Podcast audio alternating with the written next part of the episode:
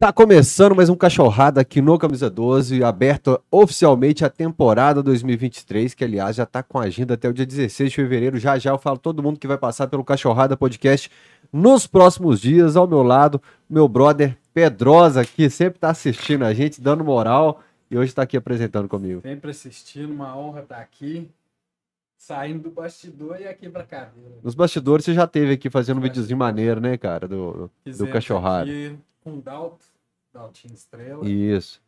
Deu por certinho, alguma-. Por algumas horas com o Dalto Estrela de podcast, Exatamente. 5, 6 horas. Mandou um abraço para horas. 197 pessoas. Eu não faço podcast desse jeito, mas prometo pra vocês que o podcast o Cachorrada em 2023 vai ser curtir. E aqui do meu lado, na minha frente, cara, um cara que eu não encontrava há muito tempo, mas é um cara que deu muita força pro Camisa 12, porque a gente começou o nosso trabalho na arquibancada. Ferrugem, a honra ter você aqui no Camisa 12, cara. Valeu, meu amigo. Valeu, meu amigo. Tranquilo. Tamo junto aí. Parabéns pelo programa, parabéns pelo estúdio. Realmente você é uma pessoa muito- de muito sucesso.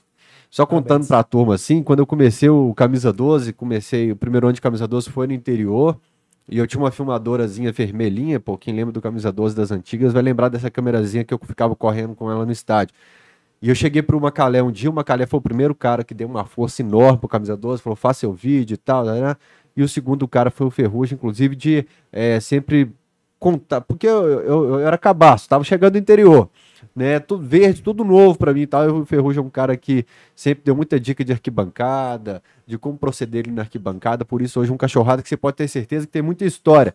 Pra quem é membro do canal, que não deixou de ser membro do canal, nem quando a bola parou de rolar, nesse tempo de férias que eu tive aí também, hoje está concorrendo a dois livros do Livre, organizadas, uma história real e transformadora, que é do Juninho Gavião.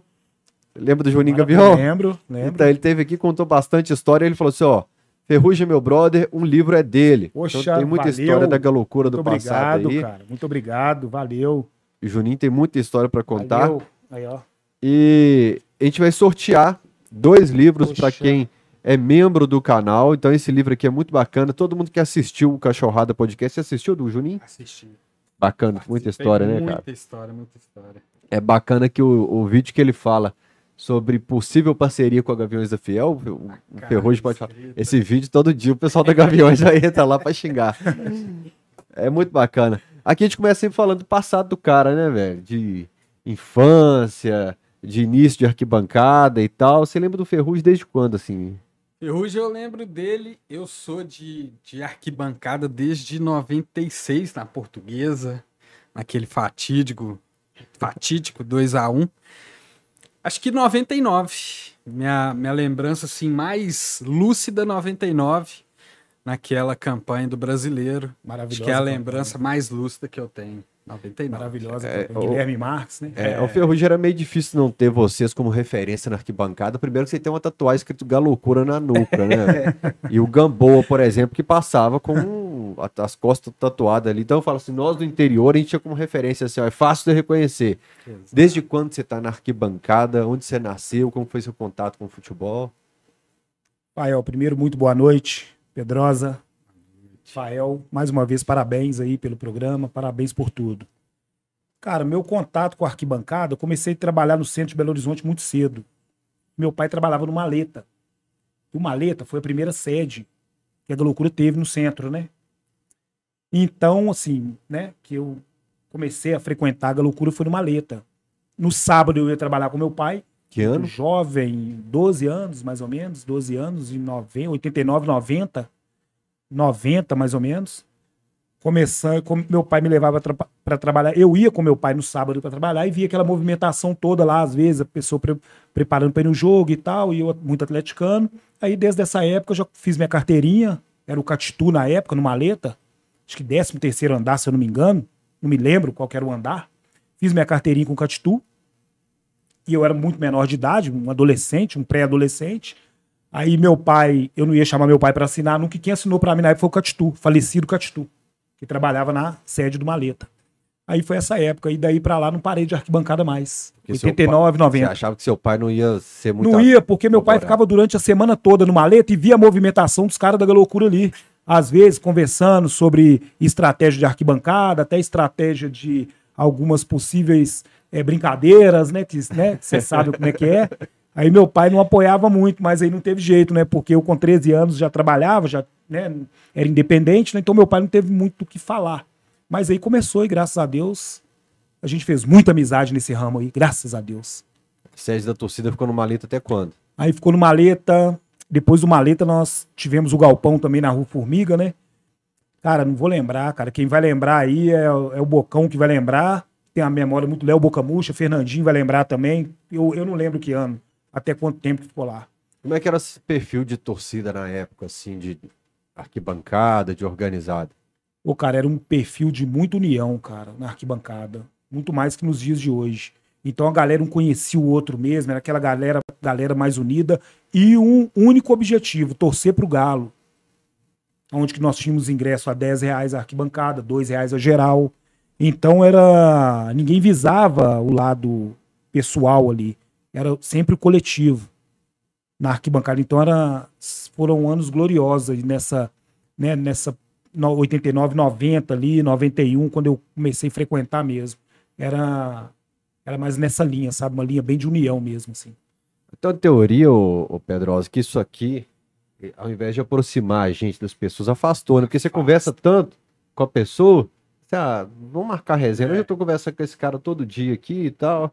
Eu acho que isso que você está falando de união, que era bem próximo, acho que se não tivesse esses grupos de WhatsApp, que é um ponto positivo também para reunir, para a turma manter contato, mas eu acho que a turma hoje teria mais contato físico, assim. Acho que a gente perdeu muito contato físico causa é, disso. Acho que vai suprindo, né? Essa conversa igual. Você pega o WhatsApp aqui, você fala com. Eu, eu por exemplo, ele agora tá sem telefone, por isso que ele não vai encher nosso saco hoje.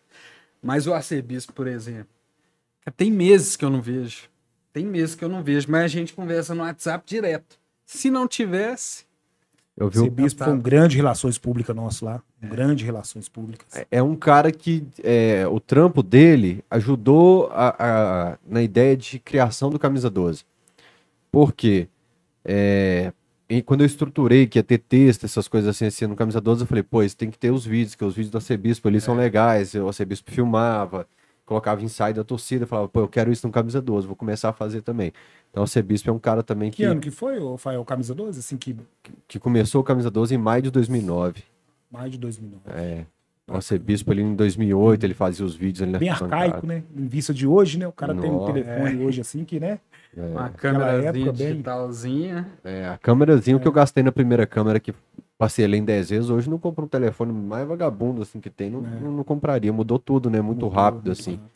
É, e aí, cara, como é que foi o seu, é, é, o seu crescimento com o futebol e organizado? Assim, você, ainda, você era um cara que é muito em estádio? Pô, cara, depois dessa época eu comecei a frequentar estádio todos os jogos do Galo. Então, até 2010, de 89, 90 até 2010, 2011, na primeira fase do brasileiro, do Mineiro, eu não faltei nenhum clássico. Atlético Cruzeiro. De 89, 90 até 2011 você não perdeu nenhum clássico? Nenhum clássico. Nenhum clássico. Se eu procurar, deve estar na casa da minha irmã. Eu tenho todos os canhotos de ingresso, desde aquele papelzinho. Todos os canhotos. E alguns jogos a gente pulava o muro, né? E tinha aquela de pular o muro, né? É Mas era tão, era tão legal que a gente comprava o ingresso e pulava o muro, cara. É que... Só para correr da polícia, cara, para ser divertido. Porque a loucura ensaiava ali no portão 9, do lado de dentro, e era uma diversão pra gente. Pra menosada, pra que molecada, era uma diversão. Subir no muro. Aí eu, muito moleque, né? Eu falava, gente, é no 3, viu? Um, dois, três. Aí todo mundo pulava, a polícia corria atrás, de todo mundo eu pulava e saía andando.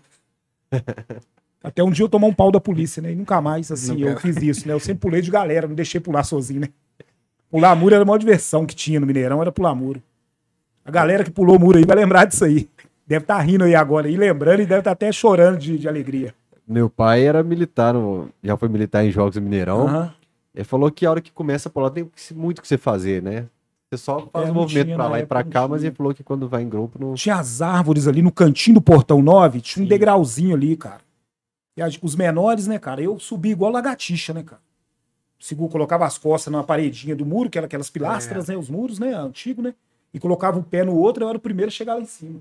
Muito rápido. O pezinho, o pezinho é. ali era. E era divertidíssimo, Nossa. cara. Aquilo ali era legal demais. Nossa, você tá louco. Era muito bom. Às vezes o cara com ingresso no bolso, a polícia pegava a gente. Cara, mas você tá com ingresso? Eu falo, Aí não, não ia, ia pra salinha lá pra, pra, pra triagem e depois colocava pra fora, né? Era muito divertido. Perdi o ingresso ou você ia pra fora com o ingresso no Pegava o bolso? ingresso, a polícia pegava o ingresso, tomava uns tapas e ia pra fora do Mineirão. Era divertido. Eu acho que até pra passar o tempo, até daqueles PMs daquela época, era até gostoso eles ficar correndo atrás da galera ali. O tempo passava pra eles também. Espadada. Espadada Não, até que lá dentro eles não ficavam é, com espada, não. Lá dentro até era- que não. É, era mais tranquilo, fora ficava com mais. cacete de cachorro, né? É. Mas como é que solta o cachorro no meio de um monte de torcedor comum, de criança que não pulou o muro? Eles ficavam assim, poxa, eu vou ter que correr atrás desse cara a pé. E todo mundo com 13, 14, 15 anos, o cara É. com 30, o cara, pô, pra pegar esse cara vai ser difícil. E Ferrugem era um que pulava pra dentro do estádio, mas já pulou pra fora também, viu, pai? Como é que é isso aí? Já pulou pra fora do estádio pra caçar a briga. Tava tomando bomba, Não, isso eu lembro, Não, então lembro. Conta, conta aí então como é que foi. Pois conta a é. história. Você tava lá no Atlético dia? Cruzeiro. Alguém te contou isso. Ah, ó, aí. Você tava lá. Fala então. Atlético e Cruzeiro. Vai falar que é mentira minha. Atlético e Cruzeiro. Os caras jogando bomba pra dentro, tacando Que cara, pedra que cara. da torcida do Cruzeiro. Ah. Tacando bomba, tacando pedra. Maluquinho, beleza, pulou pra fora e foi caçar a briga também. Você lembra qual ano que foi? Qual clássico foi? Isso. 2000. Não, peraí. Acho que foi antes de 2000. Não, cara, antes de 2000. Você Antes falou de que você 2000, frequenta é. 2009, que você... Não, antes, é, de 2000, Isso Antes é a de década 2000. 90. 90 e. Sete, seis. É. Por aí. Você, tem- é. você pode falar a sua idade aí? Quando você tem? Não, eu tenho 37. pô. Então, Mesma idade. Mesma idade, mas 97. Né? É, dessa- é Você era 97, adolescente, pô. 98. É. aconteceu o seguinte. A gente pode contar? Pode, Tem pode contar aí? tudo. Ele é verdade isso que aconteceu. Tá vendo? Nós estávamos, a gente tinha pulado o muro para dentro para ver o jogo, pulado para dentro, né? Atlético Cruzeiro, todo mundo com o ingresso no bolso, pulando, mesma, mesma história. Aí quando a gente está no ensaio de bateria, que era ali, né, na divisa, no portão 9, do outro lado, portão 7, É, portão 7 e tinha Sete, divisa. a divisa do lado de fora ali, já era a Isso. torcida do Cruzeiro, né? É, Mas a, a. Galocura ensaiava bem ali na, na, na divisa, do lado de dentro. É. Aí começou igual festa junina. Bomba, pedra e tal, explodindo tudo. Aí na hora que eu olhei no canto, no- na greta do portão, foi incrível isso. Eu vi o Serenata, cara. O Serenata tava no chão, os caras cortando ele no couro do lado de fora. Eu olhei da greta. Aí eu falei com os caras, me dá pezinho aqui, me dá pezinho. Os caras foram e me deram pezinho. Aí o policial, vi que o policial veio correndo. Na hora que o policial veio correndo, os caras conseguiram eu me colocar em cima do muro. Eu pulei pra fora e naquela situação ali eu consegui tirar o Serenata de uma situação difícil. Mas apanhei um pouco também. Mas é, tem até um tempo que eu não encontro com o Serenata, mas quando eu encontrava com ele, todo mundo já corou, né? Ele me dava um abração. Quem tava com ele, ele contava essa história. Esse cara me tirou da situação que eu achei que eu não ia sair e tal. E o Pedrosa lembrou bem aí, foi uma época que situação. ficava aquele ônibus branco ainda do lado de dentro. A gente ficava um pouquinho à frente, aí ficava o ônibus branco, normalmente trazia jogador, ou a Verdade. charanga, alguma Verdade. coisa assim. Ele ficava o ônibus branco ali, a gente- um espacinho que a gente ocupava. Mas não, não, não tinha muita, não tinha covardia, não, sabe? O, o- aquela época lá não tinha, não, viu, cara? No entanto, que eu tô aqui até hoje, né? Porque se tivesse covardia, eu pulei no meio de mais de 100 caras. Ele tava lá, ele sabe disso. Não tinha, não. Foi uns tapinhos, uns bicudos mesmo e tal, e. Ô, Ferrugem, já que vocês citaram até clássico, interfere muito o comportamento da torcida adversária no seu planejamento pro clássico, bandeirão, é, se tá rolando uma música diferente na torcida do lado de lá, você, você puxa a torcida do lado de cá e fala, ó, vamos... Você já pensou, vamos pensar numa música aqui pra pegar o bandeirão, fizeram um bandeirão X, vamos fazer um bandeirão 2X aqui, vamos... Como é Sim, que era claro, essa- essa, disputa é bem sadia, né, cara? disputa? Na verdade, né? É, eu lembro que nós fizemos o bandeirão branco e foi uma, uma surpresa, né? Porque a, a Máfia Azul tinha feito um bandeirão, tinha emendado esse bandeirão, que a gente tinha um preto, que até então era o maior, né, de- do Brasil, né? Aí eles emendaram um que ficou maior que o preto. Todo mundo lembra do bandeirão da torcida do Cruzeiro, emendaram dois pedaços de pano e desenharam lá um, o escudo do Cruzeiro lá dos dois lados. Aí nós fizemos o bandeirão branco. Demoramos sete dias para fazer ele. Começamos no, no domingo e acabamos no domingo, uma hora da tarde. O jogo. Nós chegamos com o bandeirão, cara, molhado no Mineirão, cara, molhado, todo mundo sujo de tinta. Aí a torcida do Cruzeiro botou o bandeirão deles. Aí quando a gente subiu o nosso, calou o lado, do- o lado fresco lá, né, da, da- do centro, né? Calou o lado. Quem tava na arquibancada, provavelmente vocês deveriam estar. Calou o lado, cara. Cara, o que que é isso, bicho?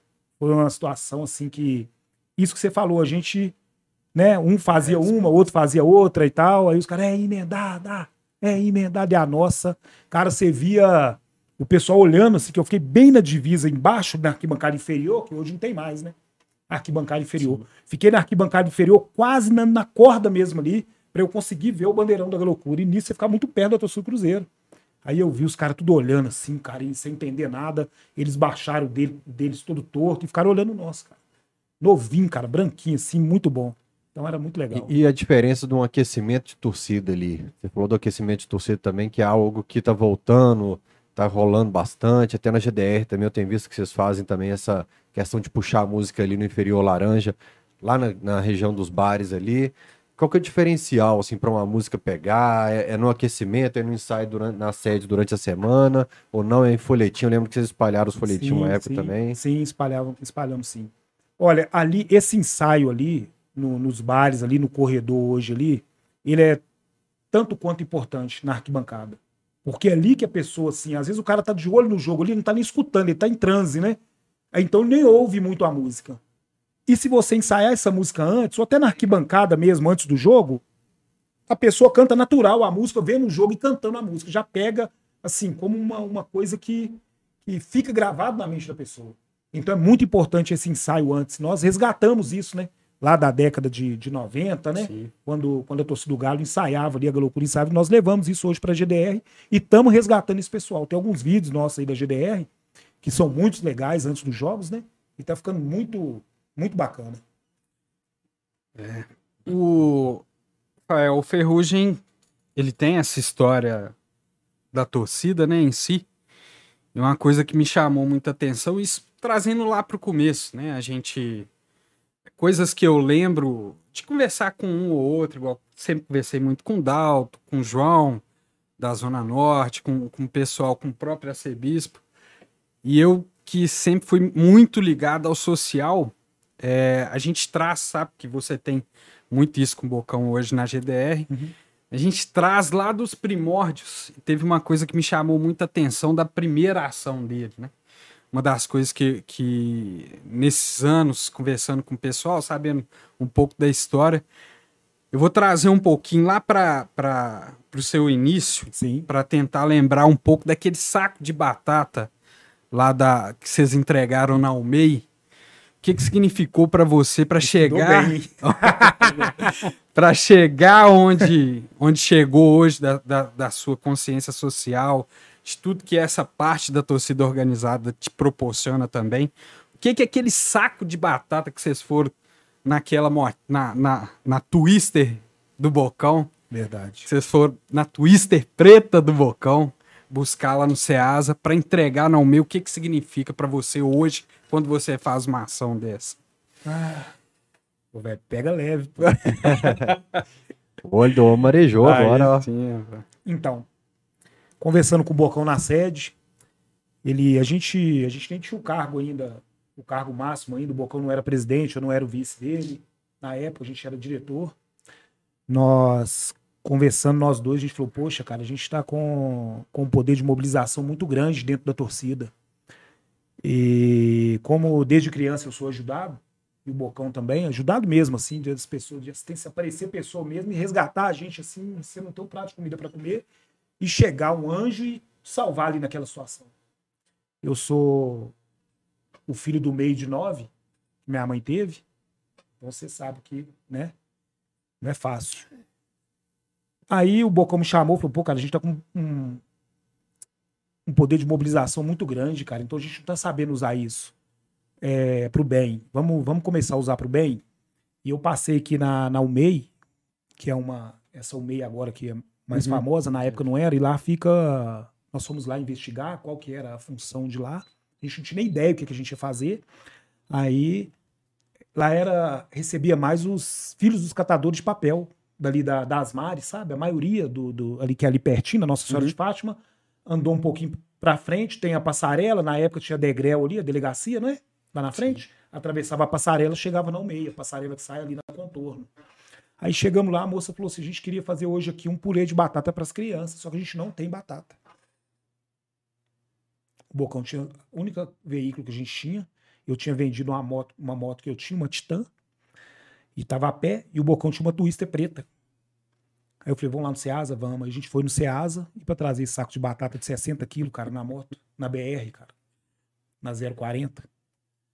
Cara, foi uma luta, viu? Por isso que a gente até emociona na hora de falar. E a gente não contou pra mulher que a gente ia levar batata. Nós chegamos lá com saco de batata, cara. 8 horas da manhã a gente tava lá. na- lá conversando com essa mulher. Antes de 9 a gente chegou lá com saco de batata. Cara, foi. O cara, a mulher, assim, ela entrou em prantos na hora, cara. Na época a prefeitura não tinha esse assistencialismo que Sim. tinha nas UMEIs, né? Não lembro nem começo. Qual prefeito? Márcio Lacerda? Que foi, né? Márcio Lacerda, né? Começou. É ali. Acho que foi é, ele, se eu não me engano. Se eu estiver cometendo um equívoco aqui, vocês me É corrigem, porque por favor. Foi o Célio de Castro, aí entrou o Pimentel, na época, como que era o vice dele. É, É, aí, cara, nós chegamos com. Ô, Fael, você acredita, cara? Hein, João? Chegamos com um saco de batata lá, cara. E salvamos o almoço das crianças lá nesse dia, assim, que eles, ela conseguiu realizar o sonho dela naquele dia, que era dar um purê de batata para os meninos. Foi maravilhoso esse dia. Então, Quais foram as grandes ações que você participou de tudo? teve uma com o Marcinho também. Pode contar do Marcinho, eu sei que você já Não, sabe. fica à vontade. Você que, tá, Nós você tivemos, que vai contar as é, histórias. nós tivemos aquele, aquele episódio com o Marcinho lá, né? No CT. É, Aí eu encontrei com o Marcinho depois que tinha passado, na Série B, né? Só para explicar pro pessoal de casa, a torcida entra na cidade do Galo para reclamar dos jogadores, é o famosa, a famosa fala do Macalé, tá de puma, de azul e puma e tal. É, Aí nós vamos desembolar, tá? o cara não vai fazer nada não, Macalé, como é que é? Vai não? mas, ninguém- mas a história não era nem essa da, da Puma, né? Conta cara? pra gente, não era então, aquilo, né? É, é, só te, te cortando e depois você quer concluir? Não, eu quero que eu sei que conta. Tá. Você que tava lá, Porque se o Marcinho estiver assistindo aí, é um cara que jogou no Cruzeiro, mas ele tem um carinho muito especial com o Galo. Isso ele fala abertamente. no Galo em Santa Cruz de 2016, eu lembro que ele tava aquecendo o tempo todo assim, e a gente apontava pro Macalé assim, ó. Ele tava aquecendo na frente do gol, assim, ficava apontando pro Macalé assim. É. Foi, E ele fez um DPA pra loucura. é, Aí E cruzou teve, o braço. é, e teve uma outra situação também depois do jogo, que nós passamos no hall do Mineirão. O Mineirão tava cheio nesse dia. Aí nós deixamos o caminhão com material lá perto do céu do clube, né? Aí a gente passou e viu uma senhora que o Galo tinha perdido pro Vila Nova de Goiás, de 1 a 0 Foi isso mesmo, ou empatou? Acho que perdeu pro Vila Nova de Goiás. E a gente ficou um ponto da Série C para cair para a Série C. Até então estava tranquilo, né? É, a gente não tinha essa intenção de, de, de, de, de ir lá no CT, não tinha. Que era tudo orquestrado antes. Qualquer tipo de ação que você ia fazer. Aí, quando a gente passou com o material na mão para levar, que o caminhão não dava para chegar, que estava muito cheio o Mineirão, o jogo acabou, a gente passou, a gente viu uma senhora e ficava no hall principal, o ônibus ali dentro. E nisso estava aquele Ramon, tinha um Ramon, não tinha? Ramonzinho. Ramonzinho e o Marcinho. Nessa situação, ele fez um gesto obsceno para a senhora. Marcinho. Aí nisso o Ramon conhecia, nos conhecia, olhou pra ele assim, abraçou ele e eles foram pra dentro do ônibus. Aí na sede a gente falou: não, esse aí foi É. foda. Foi demais. Aí a gente foi lá, no CT esse dia, pra conversar com ele. Não era nem pra ter chegado.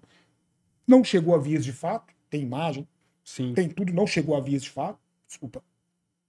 É, Aí a história toda você já conhece, a gente bateu boca ali e tal. O Bruno era goleiro, né, do Galo Uhum. e tal. Aí, beleza. E a história do- com ele, depois o Galo já tava, ele já estava sendo, ele foi é, artilheiro, foi o Marinho. É. Ele foi destaque. Foi destaque. E quem foi art- artilheiro foi o Marinho, ele foi destaque e revelação Ramon, não foi? Da Série B? Foi um outro lá, um outro A jogador. revelação, não lembro. Teve um lá que foi. Ele, ele foi o, o Marcinho, não foi artilheiro. O Marinho foi artilheiro, Uhum. que fez o gol de voleio. Foi em chuteira de ouro da placar nesse ano. É. E o Marcinho foi um cara lá que teve uma grande importância também. Não sei qual foi o prêmio que ele ganhou, agora eu não me lembro. Aí eu andando com a minha esposa, com a Marcela, no shopping Del Rey.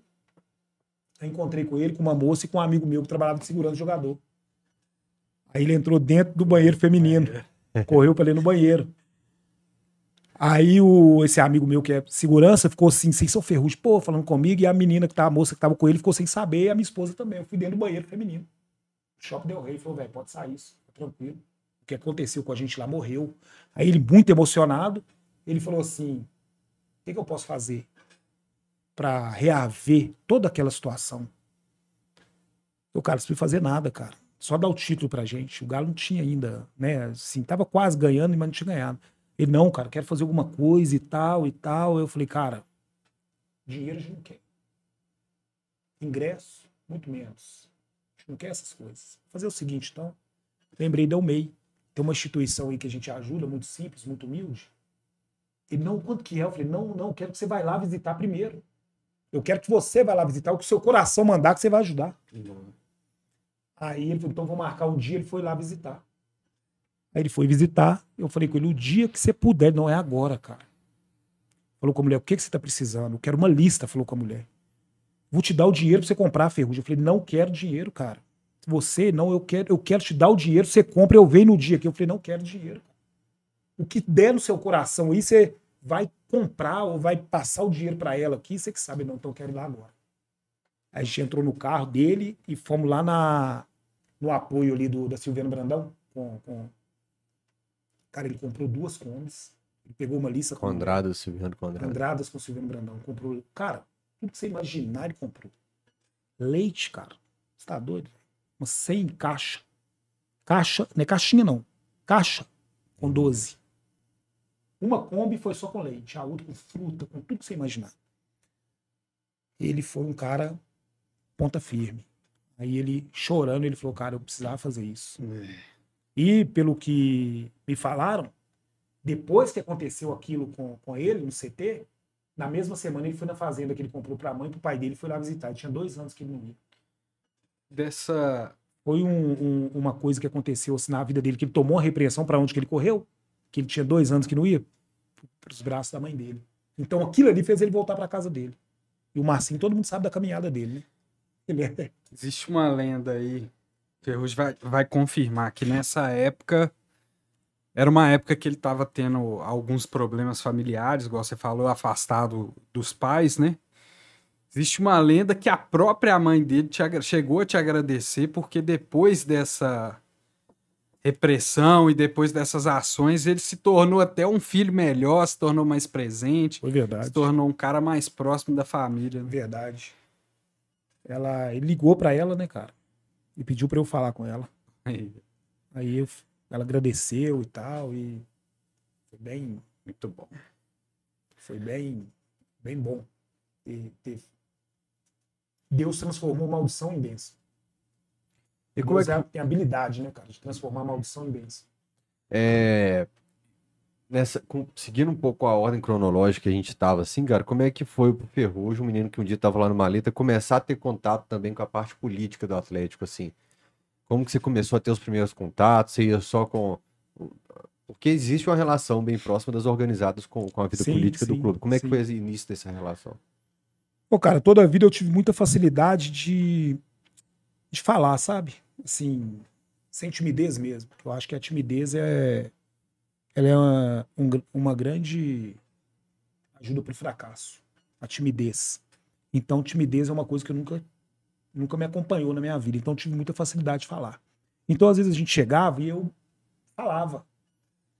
E quando eu Bocão, nós, Bocão e eu, nós assumimos a- a- a- o cargo máximo lá, o Bocão de presidente e eu de vice da Loucura, essa função coube a mim. Aí, nós, por essa facilidade de, de, de eu poder falar, de eu poder, né? é, graças a Deus, minha mãe sempre deu muita educação também. O- os erros que eu tenho é por culpa minha mesmo, mesmo, as faltas de educação que eu faço é por causa de mim, né? Por causa da minha mãe e do meu pai. Mas graças a Deus. E é uma porta de entrada muito boa, sua educação e sua forma de abordar uma situação até hostil, né? Dependendo da hostilidade que você recebe, você lida com aquela situação com educação, as portas se abrem para você. Então, assim, nós conseguimos. Dentro da, da simplicidade que a gente tinha, dentro do, do passado todo que a gente teve, né? E chegar numa situação dessa foi mais ou menos por aí. Foi por causa da facilidade que a gente tem de falar, e até pelo cargo que você ocupa também, ele abre porta. Você, né? Vocês são lideranças também aí no, no setor que vocês, vocês atuam, você sabe que o cargo que você ocupa. Vou ele- pedir só pra você puxar o microfone pra frente da boca, só pra não conversar em cima dele. o cargo Senão que o eu, rapaz vai puxar minha orelha. Tá.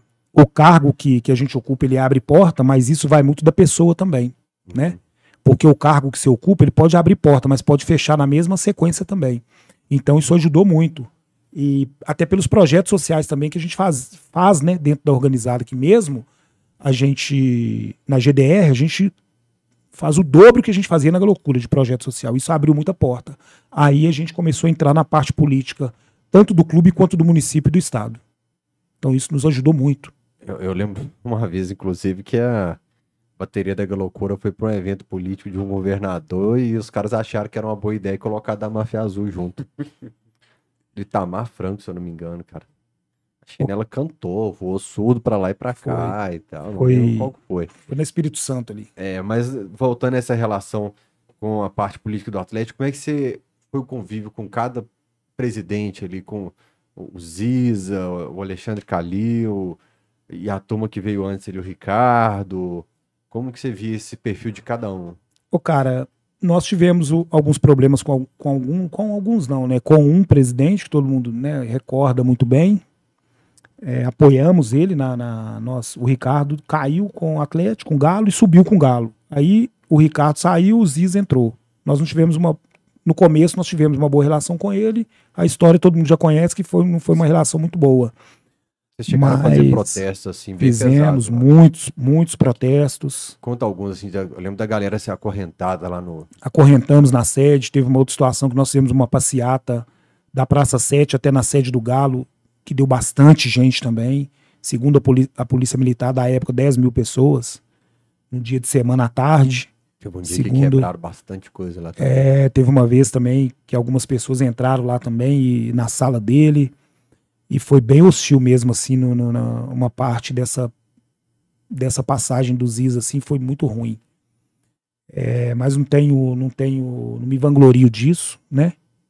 Longe de mim vangloriar disso, porque não é bom vangloriar disso. Foi uma parte que aconteceu que uma parte obscura, né? Até da nossa administração quanto da dele também, né? Mas aí veio o Calil. É, ganhamos a eleição do Sérgio Bias Fortes, né? Acho que, se eu não me engano, ele teve 190 votos e 400 e tantos do Calil, não sei. Eu sabia de cor, viu, gente? Mas a idade vai chegando, a gente vai ficar mais coroa, a gente não vai lembrando muito, não. E hoje eu posso falar, assim, que o Calil, ele, nós tivemos um bom relacionamento com ele. É, um, rela- um relacionamento que chegou não ser só do lado profissional ali do Atlético, mas um- uma parte foi um relacionamento pessoal também Como assim? Como é pessoal de, de, de assim, de, de ele dar conselho pra gente. De o Calil chegar e falou, gente, faz dessa forma que vai ficar legal. Usa isso até pra dentro da casa de vocês. Então ele já saiu do profissional e foi pro pessoal. A partir do momento que você recebe um conselho, você usa ele aqui no seu trabalho, usa ele dentro da sua casa, você já não é amigo de trabalho daquela pessoa. Você já virou um amigo pessoal, o cara te deu um conselho você usou com sua esposa pro bem, usou com sua família, usou com outro amigo seu, você passou aquele conhecimento pra frente. Então nós tivemos uma boa relação com o Calil e essa boa relação resultou em quê? Em títulos. Uma outra pessoa também, político demais também, que eu não posso deixar de falar, é o Claudio Uti, que foi uma pessoa assim que todo mundo fala do Calil, né? O Calil trouxe o Ronaldinho Gaúcho, nós trouxemos vários vários jogadores aí que ganhou- ganharam vários títulos pro Atlético, mas o, o Claudio Uti nos bastidores também ali deu muita orientação pra gente e foi uma excelente pessoa para o Galo ter o tanto de título e ter voltado para a prateleira de cima do futebol mundial igual voltou. O Claudio Uti foi um braço do Calil ali bem bem forte nessa nessa arrancada nossa e nossa, nessa entrada política nossa aí dentro do clube. Deixa eu ler um superchat que tem aqui.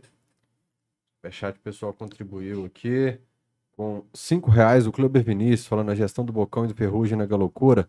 Foi uma aula de torcida organizada, além de moldar o caráter de muitas pessoas. Fez muito menino virar, provavelmente virar homem, mas acabou aqui o texto.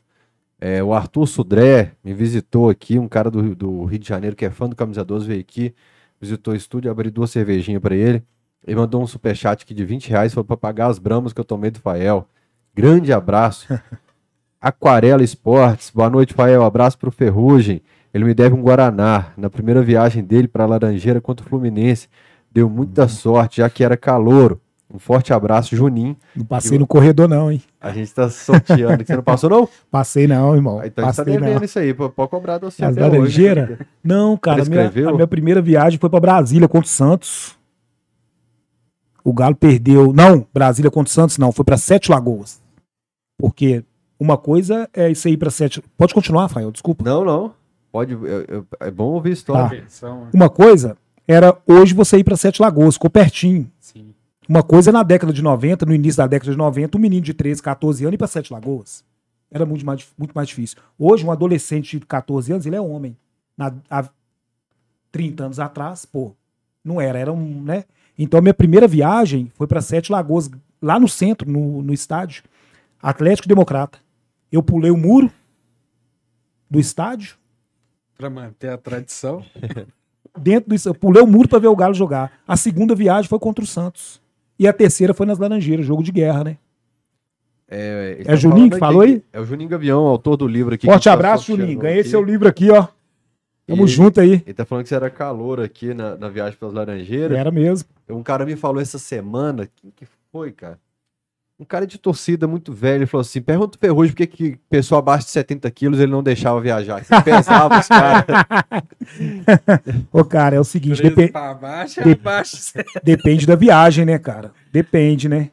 Igual um jogo, por exemplo, aí, que é um, um jogo desse. Igual os caras foram loucos, cara. Eles deixaram viajar com 14 anos pra, pra Laranjeira, pô.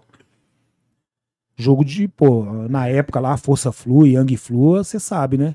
Os caras, pô, nas Laranjeiras, pô. O estádio que não tem condição de fazer nem jogo de várzea. Pô, o cara vai bater o escanteio, o, o torcedor segura na camisa do jogador. As Laranjeiras, quem já foi lá sabe que é, apesar de ser num bairro de classe média alta, mas ali fecha, ali a torcida do Fluminense fecha, não entra ninguém. Pra gente entrar, É só entramos na hostilidade, saímos na hostilidade. Igual eu te falei, mas não tinha covardia. Estamos aqui pra contar a história até hoje. E eles estão lá também, os caras estão lá. Mas nem sempre tá, nem, nem todo mundo tá, né, Ferrugem? É porque quem não tá não É. tem como dar entrevista, É, né? não Mas tem muita como. gente ficou pelo caminho É, também. ficou pelo caminho, mas da, da nossa época, se ficou pelo caminho, foi morte natural. Não foi igual hoje tá acontecendo aí, né? Você sabe, né? Ah, eu discordo É. um pouco. Eu acho Ah. que na época não tinha muito celular pra filmar, não tinha muita coisa pra noticiar. Eu acho que sempre teve, cara. Não, teve, mas não na, na, na proporção, né? Eu não tô, não tô sendo hipócrita aqui, não, né? Não tô sendo hipócrita, não. Mas essa rapaziada de hoje aí, eles têm que tomar cuidado na pista aí, cara, porque tá uma coisa. Eu, eu te falo os caras que estão lá, pô. Tabajara tá lá até hoje, na Jovem do Flamengo. Eu, Bocão, você viajou com a gente, você tá aí. O máximo que você tem é uma marquinha ou outra, cara. Tá os caras lá, meu irmão. Tá o Campinho da Young Flu. Tá os caras lá. Tá o Robin lá na Força Jovem. Tem uma galera, cara, daquela época lá. Hoje é complicado, não vou ser hipócrita aqui de falar, não, mas a pista hoje. Bom, vamos, né? A pista é salgada, cara. Aquela época era. Mas os caras davam aliviada, pô. E você acha que é, quan- a- as mudanças que tá rolando no futebol, assim, todas as áreas, você falou do Mineirão, por exemplo, é- é outro Mineirão hoje, né? É, relação do clube com torcida, tudo, tudo tá mudando. Você acha que não vai acontecer no Brasil de você ter que mudar essa característica de, de pista, de briga entre torcidas? Você acha que o perfil da torcida não vai ter que mudar com o tempo? Você acha que a mesma coisa que foi no, no passado vai ser para sempre assim? Não, já tá mudando, Rafael. Mas você aí acabou de tá falar que tá mudando. salgada a pista. Não. Se entrar uma galera, hoje a GDR, por exemplo, qual que é a função da GDR hoje? Festa na arquibancada e projeto social. Festa na arquibancada e projeto social. Aham. Se entrar uma galera com a cabeça boa, mais velha, de torcida, que sabe do que tá falando, que já passou por dificuldade, e botar uma linha a seguir dentro das organizadas, a gente vai ter sucesso nisso aí que, que eu tô te falando. É, um, um dos fatores que me faz pensar, por exemplo, até a Arena MRV aqui. Eu acho que, por exemplo, a turma que administra o Galo, administra a Arena MRV, Sim. eles vão tentar cortar isso pelo raciocínio que tá lá dentro Uhum. ao máximo, assim. E quem fizer, eu acho que vai perder muito. Por exemplo, hoje tem- eu sou a favor de uma cota de, de ingressos para as torcidas comprarem a parte, o Galo na veia torcida e tal. Sim. Acho que muito do- dos benefícios de torcida serão cortados se a gente tiver muita confusão envolvendo torcida na Arena MRV, Não, por exemplo. claro. Isso aí não cabe mais dentro do futebol. Igual eu te falei. Pega até o próprio pessoal da Mafia Azul aí, o pessoal antigo da Mafia Azul. Pega aí, ué. Arleno. Francês perdeu a perna, foi na acidente de moto. Andrezinho. Pega aí, ué. Os caras que eram de pista da época. Fora outros aí, ué. Não cabe mais, cara, no futebol. Não cabe. Quem vier com essa linha, igual eu tô te falando, quem, vi, quem continuar com essa linha, a tendência é não é que eles vão acabar com isso. A própria organizada vai se autodestruir. Não tô querendo pagar de santo aqui para ninguém, não.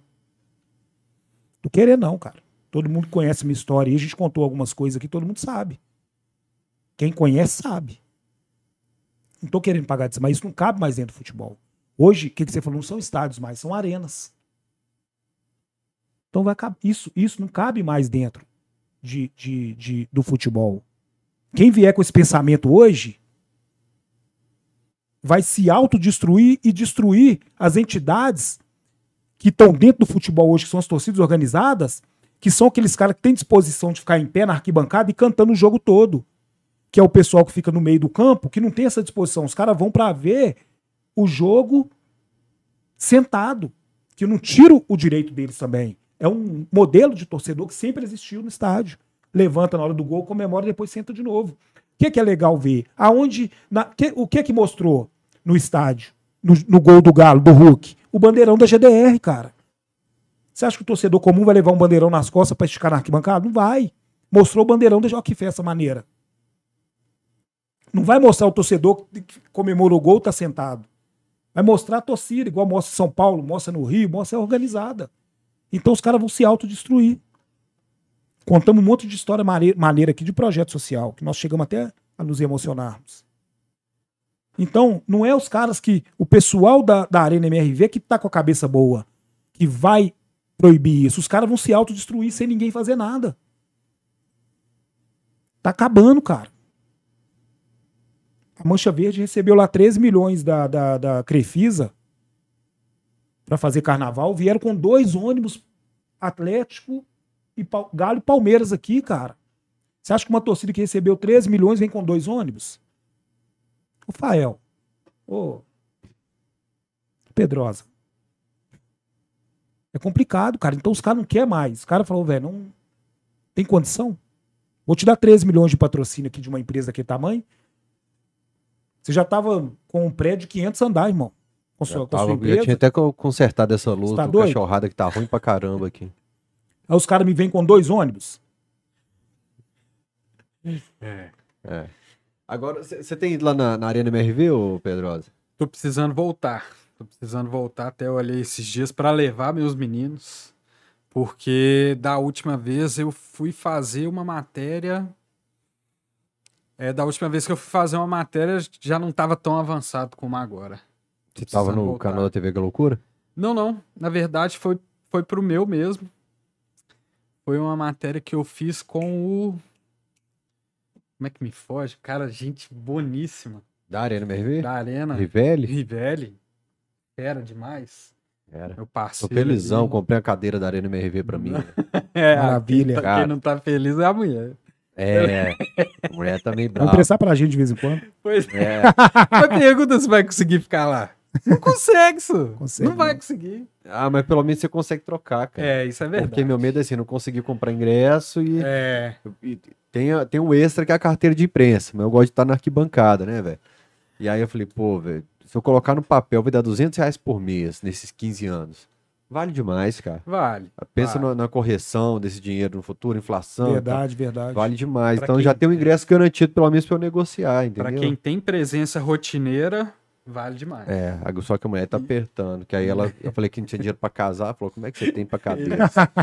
Ele só divulga cadeira, porque tem um camarote que ele comprou também. Ah, ainda chego. Ah, é verdade. Ainda chego é. lá. Mas qual que, é a sua, qual que é a sua opinião, por exemplo, da, da, parte sem cadeiras ali, da parte das torcidas? Eu, eu assim, Fael, pelas, pelos, pelas experiências que a gente viu das novas arenas, eu acho que se fazia necessário. É, a gente viu até essa atitude que que o Independência teve, né, recente agora, de retirar as cadeiras lá do portão 6, a gente viu que comportou melhor um tipo de, de torcedor que, que não tá no estádio inteiro. A gente tem, lógico que a gente tem igual ali no Independência. A gente tem um portão 6 com essa característica, tem um portão 3, né? É o 3. Tem um portão 3 com essa mesma característica. Não é que vai tirar de tudo, mas você vê que comporta melhor pelo tipo, pelo ritmo da torcida, pelo tipo de, de de apoio que se dá durante o jogo ali, pulando o tempo inteiro, indo para cima, indo para baixo. Então, eu acho que pelo menos um percentual foi muito correto. Foi muito correto. Quero a opinião sua, assim, que, como é que vai ser todas as torcidas do Galo num paredão só ali? Porque no Mineirão divide, você tem desde a Força Jovem É saindo do setor amarelo ali, Aham. espalhando o 105, a Brigada tá ficando lá em cima, se eu não me Fica lá em engano, cima, aí já vem o GDR. GDR, e vai espalhando até ali na Galoucura. Agora todo mundo Isso. concentrado, diferentes assim, ideologias, diferentes ritmos, diferentes músicas, bandeiras. Como é que vai funcionar isso aí? O clube tem conversado com vocês? Olha, hoje, é, para a GDR, tem uma, uma restrição muito grande, né? De chegar e conversar é, esse tipo de assunto, né? Mas não vai dar certo, Fael. Não vai dar certo. Ali atrás, ali, são quantas pessoas? 2.500 pessoas. 2.500, mas- Mas me parece que também vai ter o setor superior É, para a torcida. embaixo são duas mil É. aproximadamente. 2.800. E aí tem É. a parte de cima também que vai ter, mas assim, a ideia do Galo é concentrar as torcidas ali. O que eu tenho ouvido de outras torcidas é que eu tenho conversado e falando, cara, não, não vai dar, Não não vai vai, dar, pegar. Não vai pegar. Vai, vai bagunçar. Entendeu? Mas se eles vão começar, provavelmente vão fazer um teste, vão ver que não, vão dar- não vai dar certo. Porque eles têm que ouvir quem, quem vai na arquibancada. Sim. Rubens Menin vai na arquibancada? Não vai. Ricardo Guimarães vai na arquibancada? Não vai. Por isso que eu te falei na época do Calil. O Calil chegava e falava: o que, que vocês acham que eu faço? O Calil não sobe na arquibancada, ele vai pro camarote. Quem fica na arquibancada somos nós, velho. Acabou. Eles vão ter que, eles vão ver que não vai dar certo, vai chamar o torcedor e vai falar, gente, como é que vai fazer? Você Vai acha ter, que vai espalhar de novo? vai ter que espalhar, cara. A gente tem. a- gente Não tô tem falando que o torcedor comum é feio na arquibancada.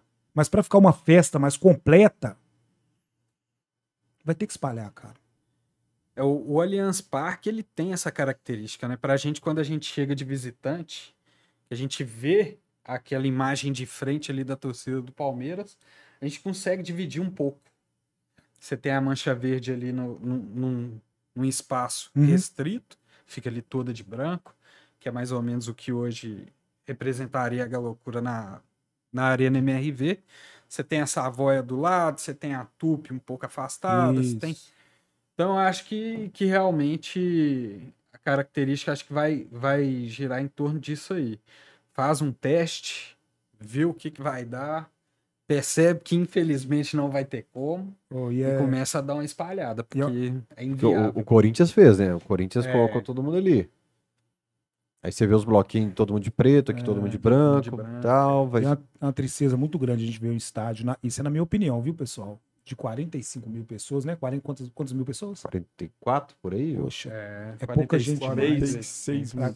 Pra quem já viu o Mineirão com mais de 100 mil pessoas torcida do Galo, é. Mas a manutenção é muito difícil, Ferrugem. é dá. verdade, a média de Hoje é- público, hoje se é você inviável. pensar em o futebol Campeonato é Mineiro e rico, Campeonato o Brasileiro, futebol é muito rico, Fael. a média de público não é 100 mil. Não é, a Ah. gente sabe que não é. Mas aonde que tá esses outros torcedores? Aonde que tá? Tem 45 mil. Pra onde que vai os outros? O que, que você é. acha que afasta? Minaram o torcedor do estádio. Por quê? Deixa eu te falar uma coisa. Nós temos 45 mil pessoas no estádio.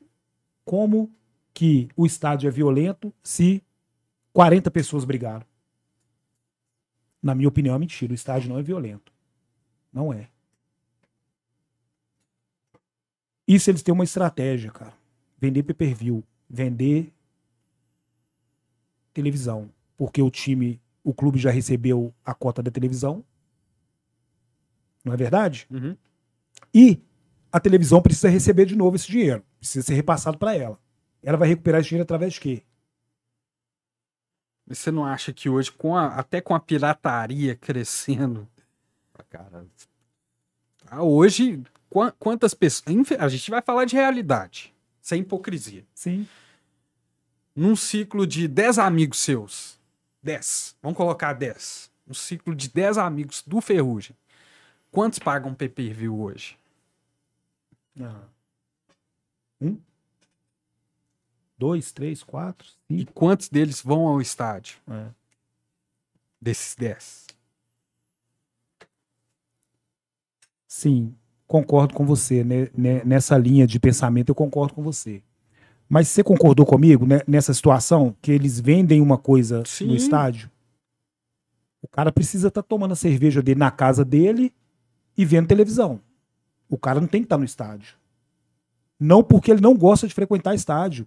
Porque muitas vezes, por que, que eu te falei que hoje o pessoal tem que tomar cuidado na pista? A pista sempre foi salgada. É porque a gente já teve lá. Por que, que eu tô te falando que tem muita gente que era de pista mesmo, que ia mesmo e tal, e tá vivo? Porque eu sou da rua. Começando na rua. Ô, cara, a gente tá aqui no, no- Hoje aqui, você tá no estádio de futebol, o cara manda mensagem pra você como se você estivesse na arquibancada, aconteceu isso, isso, isso aí, né? Poxa. Antes não, quando você começou com a sua câmerazinha, você tinha que estar lá. Porque senão você não filmava, não, meu querido. Você falou, e agora aí que você passou correndo, um rapaz segurou na sua mão, onde você vai? Não foi? Então você tinha que estar. Se eu tô te falando que os caras estão vivos pra contar a história, porque estão mesmo. Estão vivos pra contar a história. Porque eles eram de arquibancada. É. Cadê os. Se o Galo. Nem todo jogo dá 100 mil. Mas, se um jogo deu 100 mil, aonde que tá os outros? Hoje dá 45. Aonde que tá os outros 55? Sim. Tá em casa, Ah. cara. Não, aí. Então é, eles tiraram o torcedor do estádio. E gostoso é estádio. Tiraram, cara. E Acho que- venderam. Pode concluir, Não, Rafael. Eu que te interrompi, pode concluir. Aqui. Só que hoje é uma tristeza muito grande. O, o Independência tá com 12 mil pessoas. Você ouvir a pessoa falar o tanto de gente que veio te ver, Galo. 12 mil pessoas, a gente levou. Não levamos nem na Selegalo, cara. Na Selegalo nós colocamos 20 mil pessoas dentro da Vila Olímpica, cara. É triste, Fael. 12 mil pessoas no Independência. Os caras me fazem uma arena dessa aqui com 45 mil pessoas. O futebol é milionário, cara. Eu, na minha opinião, pelo menos 70 mil pessoas, cara. E os estádios na Europa só estão aumentando. Eu não sei em relação a, a- a custo da obra, como ficaria, de espaço aqui, É eu não sei. gente, ô, Fael, nós somos pessoas muito simples, cara. A, a média Sabia? A de gente não. público, de competição, É. o que, que seria necessário de manutenção. Eu não sei, Poxa, para esse cara, caso. mas- Eu lembro de uma frase do Alexandre Calil. Só quem tá com boleto para pagar é que sabe É. que, Mas, que- ô, cara, se convocar a torcida do Galo, nós somos fanáticos demais. ô. Você acha que a característica da torcida tá a mesma, Ferrugem? Não. Tá, Você acha que tá, Pedrosa? De jeito nenhum, cara. Eu falo que é um assunto Não. que a galera não quer tocar na ferida. Você acha que como é que tá a característica da torcida hoje? Não tem. A torcida do Galo hoje, se o Galo cair numa situação que caiu em 2006, o Galo não volta mais, não, cara. Quem voltou a torcida do Galo, quem voltou o Galo foi a torcida, cara. Porque o, o- o- a característica do atleticano tá diferente na, Não. na arquibancada ou fora do estádio? Ou mudou tudo? Não, na dois? arquibancada, a, a... Ô, cara, eu lembro de um, de, um, de um jogo Galo e Corinthians, cara, que o Reinaldinho da Pedreira fez três gols, cara. Ô, cara, a gente não tinha time pra ganhar do Corinthians, não, cara. 96. Não, 94. 94. Ô, cara, 94. A gente não tinha time pra ganhar do Corinthians, não, cara. É. Olha o time do Galo, os caras tinham amor a camisa do Galo. E a torcida do Galo, cara, eu lembro que nós começamos a cantar o hino. No primeiro tempo, nós ficamos mais ou menos meia hora cantando o hino do Galo sem parar, cara. Se olhava, se o jogador olhava pra torcida do Galo, velho, vão, velho, levanta. O Reinaldinho mete três gols, cara. Marcelinho Carioca fez um gol de cobertinha lá. Que. Na hora que o Marcelinho fez o gol, nós cantamos o hino. Muita gente fala desse jogo aqui da cara, arquibancada. É. Você acha O que, que mudou a característica da torcida? Eu tenho uma teoria que é diferente do pessoal, que eu, eu falei que a gente nunca mais foi o mesmo depois que nós fomos parando do jacaré. Sim. Em estádio, depois que foi parando do jacaré, eu É, falei que a gente voltou diferente. Nós voltamos É. bem esquisito o negócio aí. Acho que o Ronaldo, no período ali, o Cara. Ronaldo Independência foi legal por causa da fase do time, mas depois da Arena do Jacaré a gente não voltou a mesma coisa, não. Acho que se o Galo. É, não voltou, não, cara. E o pessoal Verdade. fica meio bravo quando eu falo isso aí, mas É verdade, cara. eu, Infelizmente. eu acho melhor falar do assunto. O torcedor é. O torcedor, ele, ele foi. Ele foi desanimando, cara. Foi. Eu, eu, cara, eu chego na arquibancada, eu olho assim, cara, eu falei, eu tenho certeza que esse cara que tá do meu lado aqui não sabe cantar o hino do Galo. Eu falo, puxa, nós, a gente cantava o hino todinho na arquibancada, cara. Aquilo ali, o jogador falava na televisão. Você viu o jogador dando entrevista, a barba do cara arrepiando, assim. Hino do Galo sempre foi algo que Nossa, cara, todo, nós todo levantamos, jogador cara. falava, né? Aquele jogo lá, pega o jogo e assiste pra você ver, cara. Eu- tem hora que eu fico olhando aquele telefone assim, você pode conversar comigo. Se eu olho o telefone e vejo aquele jogo, eu falo, não, velho. Tem algo que voltou a cantar no passado que eu adoro, que é o Galo. Galo. Repetir Galo, Galo, Galo, depois que de um lance de Ô, cara, perigo. tomara que o Galo não caia na situação que nós caímos em 2006, cara. 2005 pra 2006, que vai demorar pra gente voltar, cara. Porque quem voltou a- o Galo foi a torcida, velho.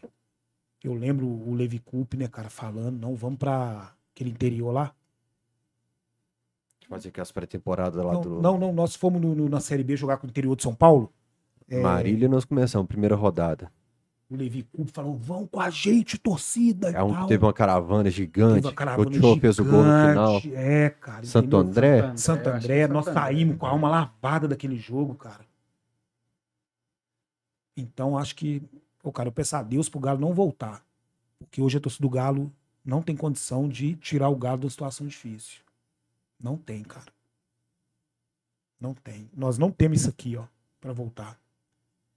Estádio de futebol não é garantido sucesso. Não, o Vasco era campeão todo ano. Senão Santa Cruz era campeão todo ano. Já foram lá no Arruda? Qual que é a característica para que, que, qual que é o trabalho que tem que ser feito assim pra gente resgatar isso? Porque eu converso com alguns amigos que principalmente gostam muito da história do Galo. E a gente tem discutido isso, sabe? Pô, bicho, vamos, vamos aproveitar a NMRV e pensar uma forma de um- criar uma resistência, resgatar essa característica do atleticano. A gente tem discutido pontos assim, o que, que é para fazer na Bom. internet, que, que, como é que nós podemos levar isso pra meninada? é um estudo de, de muita gente, assim, do nível de inteligência, de inteligência de vocês pra cima, Pra analisar isso aí. Porque vocês são de arquibancada, vocês sempre viram o jogo do Galo, é uma coisa de fazer uma reunião e pegar os caras que têm condição de deixar o torcedor entrar no estádio, né? Que hoje são os cartolas que estão no Galo aí. Porque, ao meu ver, ao meu ver, não é só organizada que eles estão querendo banir do estádio. É o torcedor inteiro. Que é o torcedor que eu falo, Rafael, é aquele torcedor que entra no estádio com um propósito. Vou sair daqui sem voz, mas meu time vai voltar para casa com a vitória. Hoje nós, infelizmente, os caras que estão lá hoje não querem esse perfil de torcedor. Quer que o cara entra, assiste o jogo lá sentadinho e tal. Eu tenho recebido bastante mensagem reclamando de bandeira. No Portão 3, por exemplo, teve um show de bandeiras, eu acho muito bonito, mas eu acho que pode ser é, adequado aos dois perfis. Por exemplo, Sim. a Galocura ela tinha uma bandeira, acho que com a bandeira de Minas Gerais, uma grandona, que quando ela levantava, levantava todas, Sim. se eu não estiver enganado, desse, desse padrão. Na minha época? É, Sim. não tinha um negócio de levantou tal bandeira, não sei se era Aí branca. levanta todas. Levanta isso. todas. Um- Eu acho que dá assim pra. É, já que quer espalhar as torcidas pelo estádio, então nós vamos ter que fazer aqui, ó. Vai ter gente aqui que não gosta de bandeira, nós vamos ter que adaptar. Levanta no momento, abaixa. Levanta no momento, Ótimo. abaixa. Porque nós temos torcedores de Ótimo. diferentes perfis no Sim, estádio. sim. É pra, pra uma, uma forma de comunicar, Sim. de conversar, de dialogar com o clube. Falar assim, ó, vocês estão querendo ficar não só no paredão, vocês estão querendo espalhar pelo estádio. Eu tenho essa demanda aqui que a bandeira não pode atrapalhar quem tá comprando ingresso caro. Você acha que dá pra adaptar? Dá, claro. Tá Cara, sendo chato claro. quem tá reclamando da bandeira? Não, não é chato. O cara tem direito de assistir o jogo. Assim como quem tá em pé também, às vezes, pede pra baixar a bandeira. Quem, né, o de organizada, pede pra baixar. Raramente pede, né? Porque o cara sabe que ele tá ali na torcida organizada e ele vai correr o risco de 90 minutos ele ver 20 minutos de jogo. Né? É, mas, não, o torcedor não tá sendo chato. Torcedor ele tá cobrando o direito dele de ver o jogo, assim como qualquer um tem o seu direito. Mas a partir do momento que ele tá ali dentro em volta ali daquele grupo ali de torcida organizada, sabe que os caras vão cantar mesmo, vai fazer uma parte que às vezes ele nem quer fazer. Ele quer ver o jogo ali tranquilo. Ele vai ter que entender também essa estratégia que você está montando. Ele vai ter que entender. Porque o estádio é para aquilo. O estádio é para torcer, para cantar, para vibrar, para levantar a bandeira. E quando a bandeira tá tremulando o jogador, ele, puxa vida, velho, como é que nós vamos dar mole aqui? Os caras estão ali com um prato de arroz na barriga. Nós tomamos Gatorade, nós dormimos no hotel, fizemos hidromassagem, estamos aqui e os caras não estão cansados, não, velho. Vão lá. Isso incentiva o, o jogador. Aí vai uma pergunta e não uma acusação. Eu sou um cara criado na arquibancada. Não me caberia fazer essa acusação. É uma pergunta. Uhum. Até que ponto é uma vaidade da torcida e até que ponto é uma reclamação. Não, até que ponto é um incentivo da torcida até que ponto é vaidade. Exemplo. Eu já fui em jogos que teve bandeira, e isso eu não tô falando da loucura em si, na época de 2004, 2005, que eu tava lá perto da 105, por exemplo. Eu já vi jogos em que no meio do jogo não era nem para incentivo nem nada, nem para ficar bonito. Alguém chegar, deixa eu levantar essa bandeira aí. Sacudir lá no meio do jogo à toa. Você sabe di- diferenciar hoje, no Portão 3, o último jogo que aconteceu, até que ponto é uma vaidade das torcidas, que isso tem que ter pronto, que isso não tem que mudar, quem tem que se acostumar é o torcedor que tá indo ali. E olha que eu tenho minha opinião formada, nem cabe a mim colocar ela aqui à mesa. O que, que você acha? O que, que o Ferrugem acha? Pelo perfil de, de gente que você vê levantando a bandeira todo jogo. Quem tá ali, um diretor de patrimônio, por exemplo, ele tem que identificar isso. Sim. Porque tem cara que quer que o escudo da GDR apareça a qualquer custo. Você quer saber, não. O cara, é... o cara fala, velho, nós vamos fazer aqui o escudo aqui da minha organizada e do meu clube aparecer e é o, a com a bandeira. Os caras vão ter que filmar a gente agora, que amanhã eu quero assistir na televisão, quero ver o Fael falando lá, ó, torcida do Galo esculachou na arquibancada. Sim. Então o diretor de patrimônio tem que analisar isso. Que E analisar aquele cara também que é vaidoso, que não quer. E eu falei da vaidade agora, que o cara quer qualquer custo ver amanhã na televisão ele lá balançando a bandeira. E, e aquele cara também que quer. O diretor de patrimônio tem que identificar isso. Porque eu tô na arquibancada, mas minha função lá é outra dentro da torcida. Ele tem que identificar esse cara. E o ponto, às vezes, ele chega a ser maior pela vaidade do que pro pró- próprio clube. Mas quem vai identificar isso? O responsável pela bandeira. Ele tem que ter essa, essa noção. E o cara que é vaidoso, ele vai ter que respeitar a hierarquia da torcida. Sim. Vai ter que respeitar. É o- isso que você falou, vamos, vamos combinar. Como é que você combina isso? É na hora? É. Não. Reunião, um mês antes, dois meses antes, uma semana antes. Na hora do jogo falou. Faltou alguma na minha, na minha resposta aqui? Não, não. É, eu acho é só para deixar claro mesmo, é, o Ferrugem e, e também Fael. Porque essa é uma pergunta do que a gente faz para todos os espectadores do canal 12. Uhum. Então, por exemplo, quem está assistindo agora, tanto é o cara da organizada, a pessoa da organizada que vai defender que, que a bandeira ela tem que ser levantada ali mesmo, e quem tá indo ali no setor sabe que isso vai acontecer, e, e se tá ali tem que se acostumar, quanto também é aquele cara que sentou e reclamou outro dia na internet, que vai falar assim, não, não pô, não quero, eu tenho direito de assistir o jogo. Então a gente tem esses dois perfis hoje Sim. é, porque nos assistindo. Sim. Então, como mensurar isso? Eu né? peço pra baixar a bandeira quase nessa- toda hora, cara. Principalmente quando o jogo tá, tá, tá rolando. E nem tô falando que isso é errado. Não, sim. Não, não cabe, igual eu falei, não cabe a mim fazer É, juízo de valor tem- nesse momento. A gente tem que falar a verdade. Teve muito uma época do Galo que era mais gostoso ficar curtindo a torcida. Eu ainda gosto Sim. mais. O Atlético ele tem uma parada que ele se curte muito, que ele discute sempre a torcida no jogo. Ah, hoje foi do caralho, É. e tal. E quando a gente tinha time ruim, vamos falar a verdade. O que segurava a onda é a torcida, velho. Era gostoso onda. você ir pro Mineirão, é por causa da, da Bandeira, da arquibancada, cara. festa na arquibancada. Então a festa da arquibancada é. muito importante. Eu sou filho de cruzeirense, pô. Por que que quando eu comecei, ó, futebol é isso aqui, aí tem torcida aqui, eu falei, não, eu quero esse time, porque essa- eu, no meu caso, essa torcida aqui é foda. Eu apaixonei foi pela torcida primeiro. Então, é, eu acho que manter a festa, fazer, ter, ter esse diálogo é importante. Eu quero que agora sim, verdade. Agora, ana, com, é, analisa o perfil do torcedor, muitas das vezes, que tá reclamando que a bandeira tá, tá atrapalhando. Ou o cara, sério, o cara que reclama toda hora, ou o cara não viveu isso aí, Uhum. ou então o cara já é mais de idade, não viveu isso aí que você viveu, começou a frequentar estádio, frequentava aquela época pouco e hoje frequenta mais por causa do atual situação do clube, da atual situação do clube. Sim.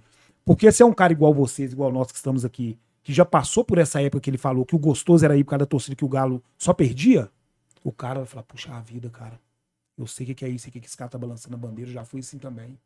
Então deixa o cara balançar, velho. Porque o cara tá. Ele. O time tá perdendo, ele tá puto, ele quer extravasar. E às vezes aquele mastro ali. O cara vai, vai extravasar ali naquela, naquela situação. É isso que você falou agora, a gente extravasava na arquibancada. Co- começa a analisar o perfil do torcedor, às vezes, que tá reclamando da bandeira.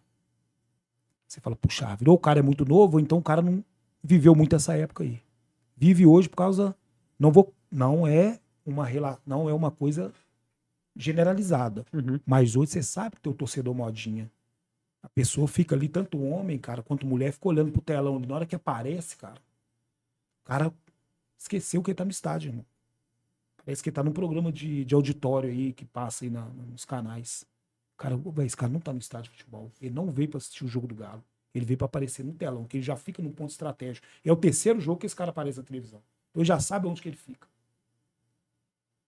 Hoje, cara, ô, quantas vezes você foi pro estádio, cara? Nós aqui, sem um, sem um real no bolso, cara. Só com vale transporte pra voltar pra casa, nem almoçar, você almoçou. Você pedia resto tropeiro, cara. Ô, cara, se você, deixar, se você não aguentar comer, você não joga fora, não. Você me dá um. Me de- deixa eu comer o resto. Foi ou não foi? Eu ia contar uma história que depois eu conto. que meu menino comeu uma pipoca lá de desligada. 25 reais, rapaz. Meu menino pediu uma pipoca doce de 25 reais. É. Falei, que isso, hein? Mudou mesmo, hein? 25 reais? Falando em comida, Fael, rapidinho. Fala aí. Só pra ele não me matar, porque mandar abraço ele manda pra todo mundo. Mas mandar espetinho que é bom, não manda pra ninguém, né? Daltim, Daltim mandou um abraço pra eu você. tive lá esses dias Pois agora, é. cara. Manda dois pra ele, cara. Lembrou bem da época de subindo ali Abraão Caram. Ele, ele ele mandou isso aqui no chat, mas eu não mandei pro Fael ler, não, porque ele não fez o Pix. Pois é. Nunca manda um Pix, um... ah, graça. Quem tá te mandando um abraço aqui também é Thiago Skep, O cara Thiagão. mais enrolado do mundo, tá falando. Pix. É, vou falar pra ele. É, pô, perdi a mensagem dele aqui. Chegou bastante mensagem no privado, mas deixa eu ler um, um pix aqui. Não, então, lê o Pix. O pix é tvcamisa12, arroba gmail.com. Exclamação Pix no chat, manda a chave. Quem mandar exclamação Pix no chat aí, eu não entendi direito. Manda exclamação Pix no chat que o nosso robozinho dispara pra você qual que é o Pix. E o Fanny Harper falou aqui, respeito máximo ao Ferrugem.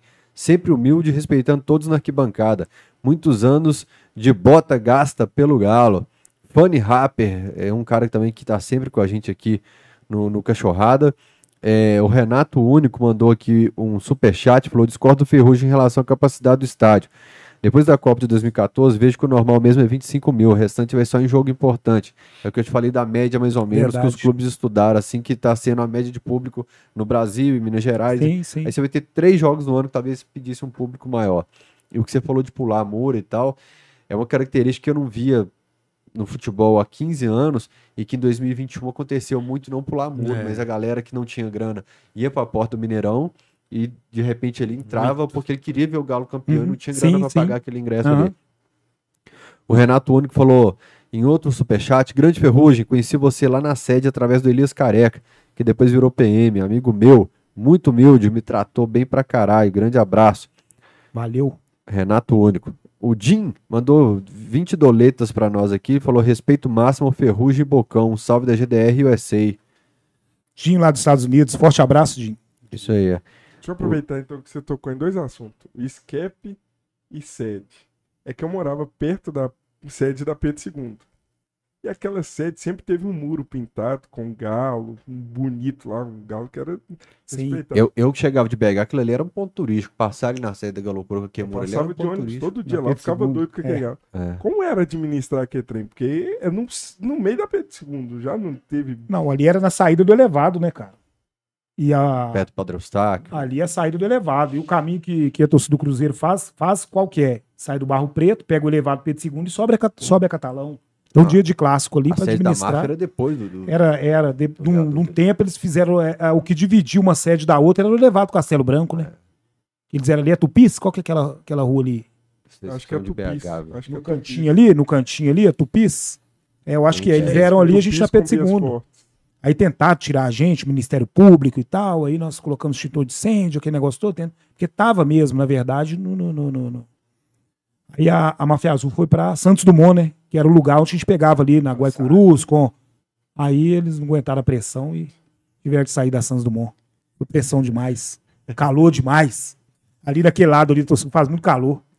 Aí eles- os caras mais acostumados a ficar mais, mais fresco, né? Aí o calor da, E como é que foi esse seu período, assim, antes de a gente voltar a falar de GDR e de atualidade, assim, mas é, quais são as lembranças que você ficou de Galoucura? Porque você é um cara que tem Galoucura tatuado, vira pra câmera ali, vira, vira de, fica igual o Fábio Goleiro aí, só um minutinho, só pra gente mostrar aqui, ó. Porque como eu falo, Ferrugem, a gente chegava do interior, a gente falava, caralho, ao Ferrugem, procurava tatuagem.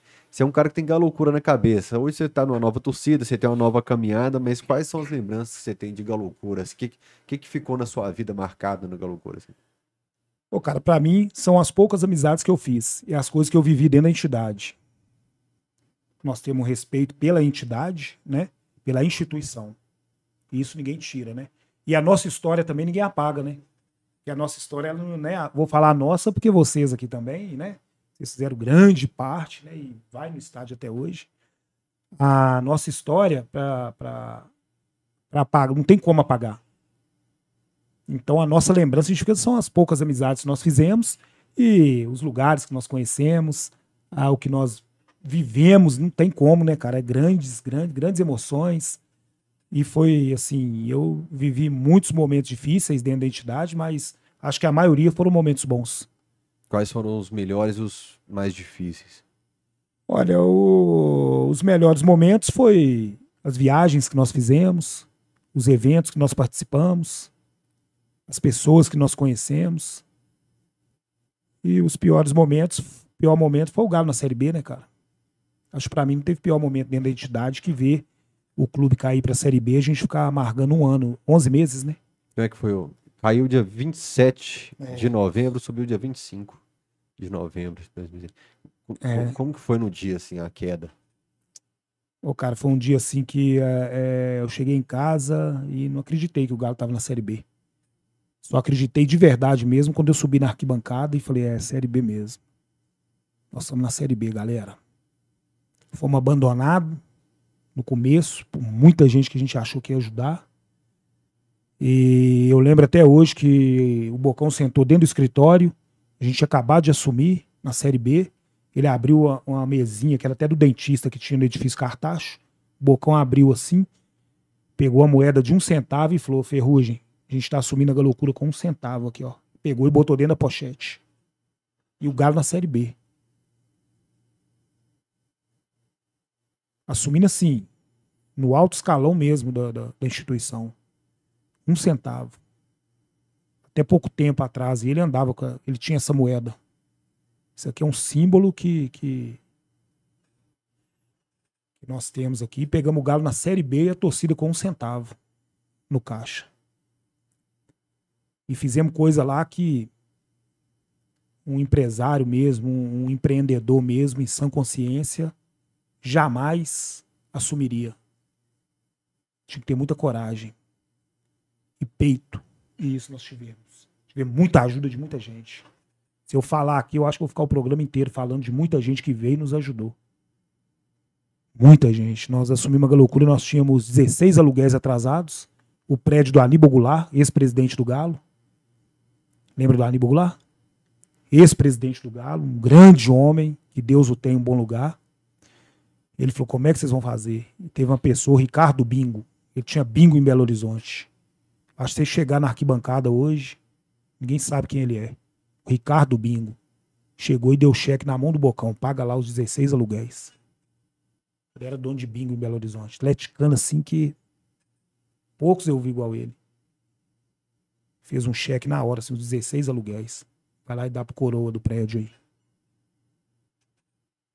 E o Aníbal Goulart também, o homem confiou muito na gente. Inclusive, é, no falecimento dele, eu tava de, de bermuda, camiseta, no dia da missa de sétimo dia, fui no, no, velório dele, mas não ia na missa, não ia à missa de sétimo dia, que foi ali no Belvedere, é Belvedere, que tem o, o, Templo das Freiras. Acho que é. É lá em cima. Aí o neto dele tava na gráfica na hora, todo arrumado e tal, com, com os parentes. Falou, Ferrugem, hoje é a missa do, do, do meu avô, cara. Trabalhava na gráfica, né, dele, era embaixo, né? Você não vai lá, não? Poxa, cara, é vai ser muito importante, cara. Minha avó, ela quer demais te dar um abraço, porque meu avô falava muito bem de você, você e do Bocão, eu de bermuda, de chinelo. Falei, puxa vida, cara, vou ter que ir lá. Bocão, vamos lá comigo? Bocão foi comigo, cheguei, tô lá atrás, escondidinho, cheio de autoridade, cheio de ex-presidente, cheio de gente, cheio de.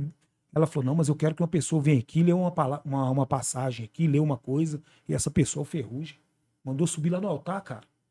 Aí ela me deu assim, não, lê isso aqui, que era uma, uma, uma, não lembro o que que era, que ele gostava muito dessa desse escritor e tal. Eu fui li lá, cara, cara cheio de gente, Fael, cheio de gente, ô, ô Pedrosa.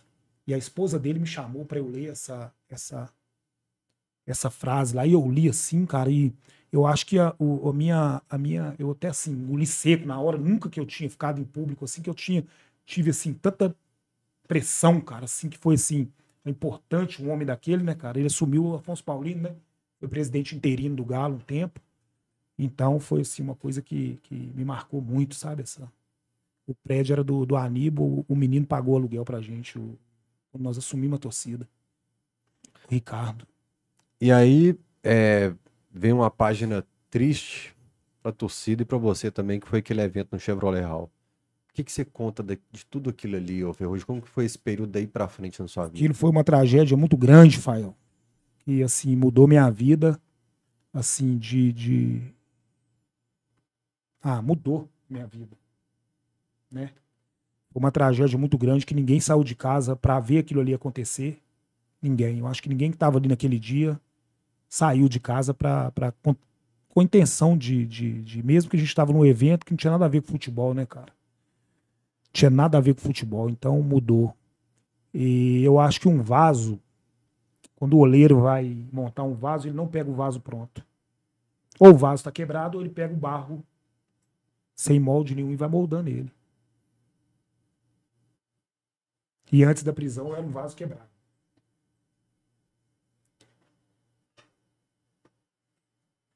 E sair da prisão um vaso moldado.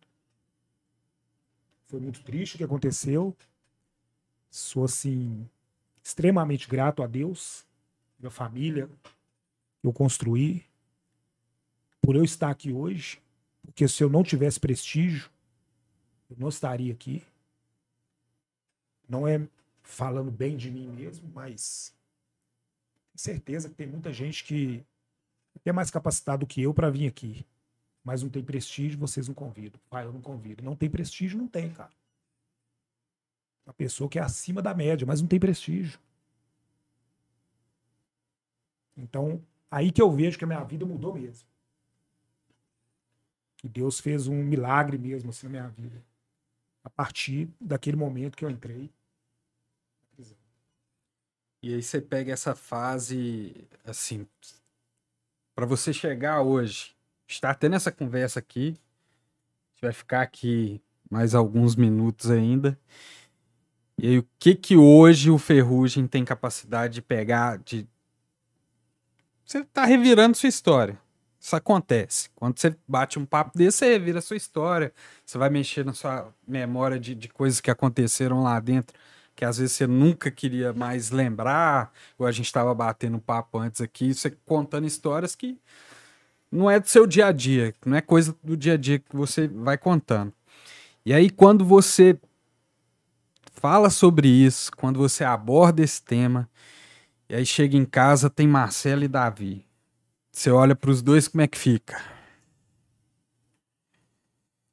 Fica normal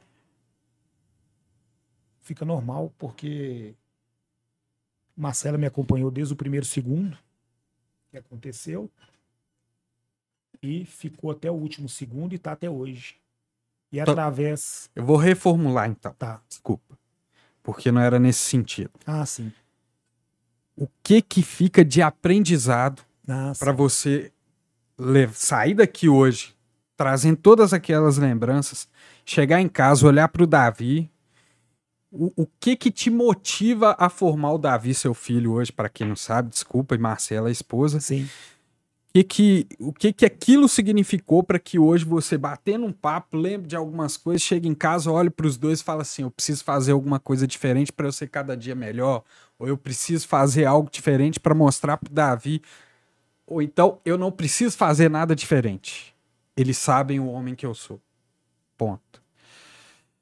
É, a nossa vida não adianta só a gente falar. A gente tem que ser exemplo sim, nas nossas ações. A Bíblia fala isso. Não adianta você ser bom só aos olhos de Deus. Você tem que ser bom aos olhos dos homens também. Então é, é uma luta diária todo dia. E eu acho que vai ser até o último dia da minha vida. Eu lutando, não só para vocês que são meus amigos, me ver uma pessoa melhor, quanto os meus familiares. Me ver uma pessoa melhor. Eu nunca acho que eu não devo fazer. Tipo assim, ah, tá bom. Assim, sabe? Meu filho já sabe que eu sou cara. Não todo dia Eu tento mostrar de verdade que eu sou uma pessoa melhor. Eu tento re...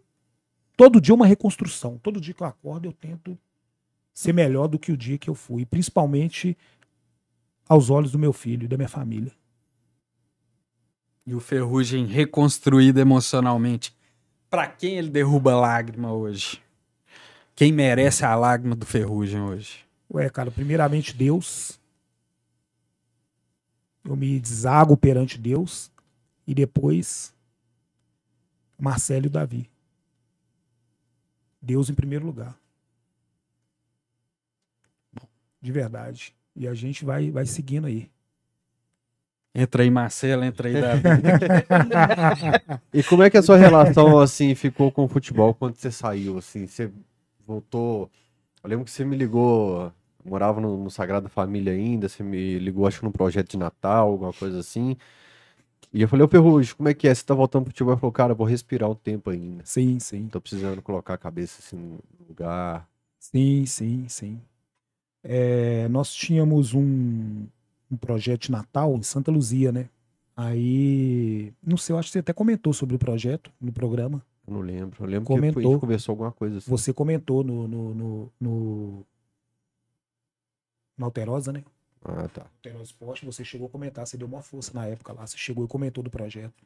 Porque é o seguinte, as pessoas te procuram quando elas precisam, não só quando precisam, né? A gente pro- procura a gente toda hora. Como a gente é uma pessoa, a gente é uma pessoa pública, você sabe o reflexo que você, você sofre positivo, né? Sofre negativamente.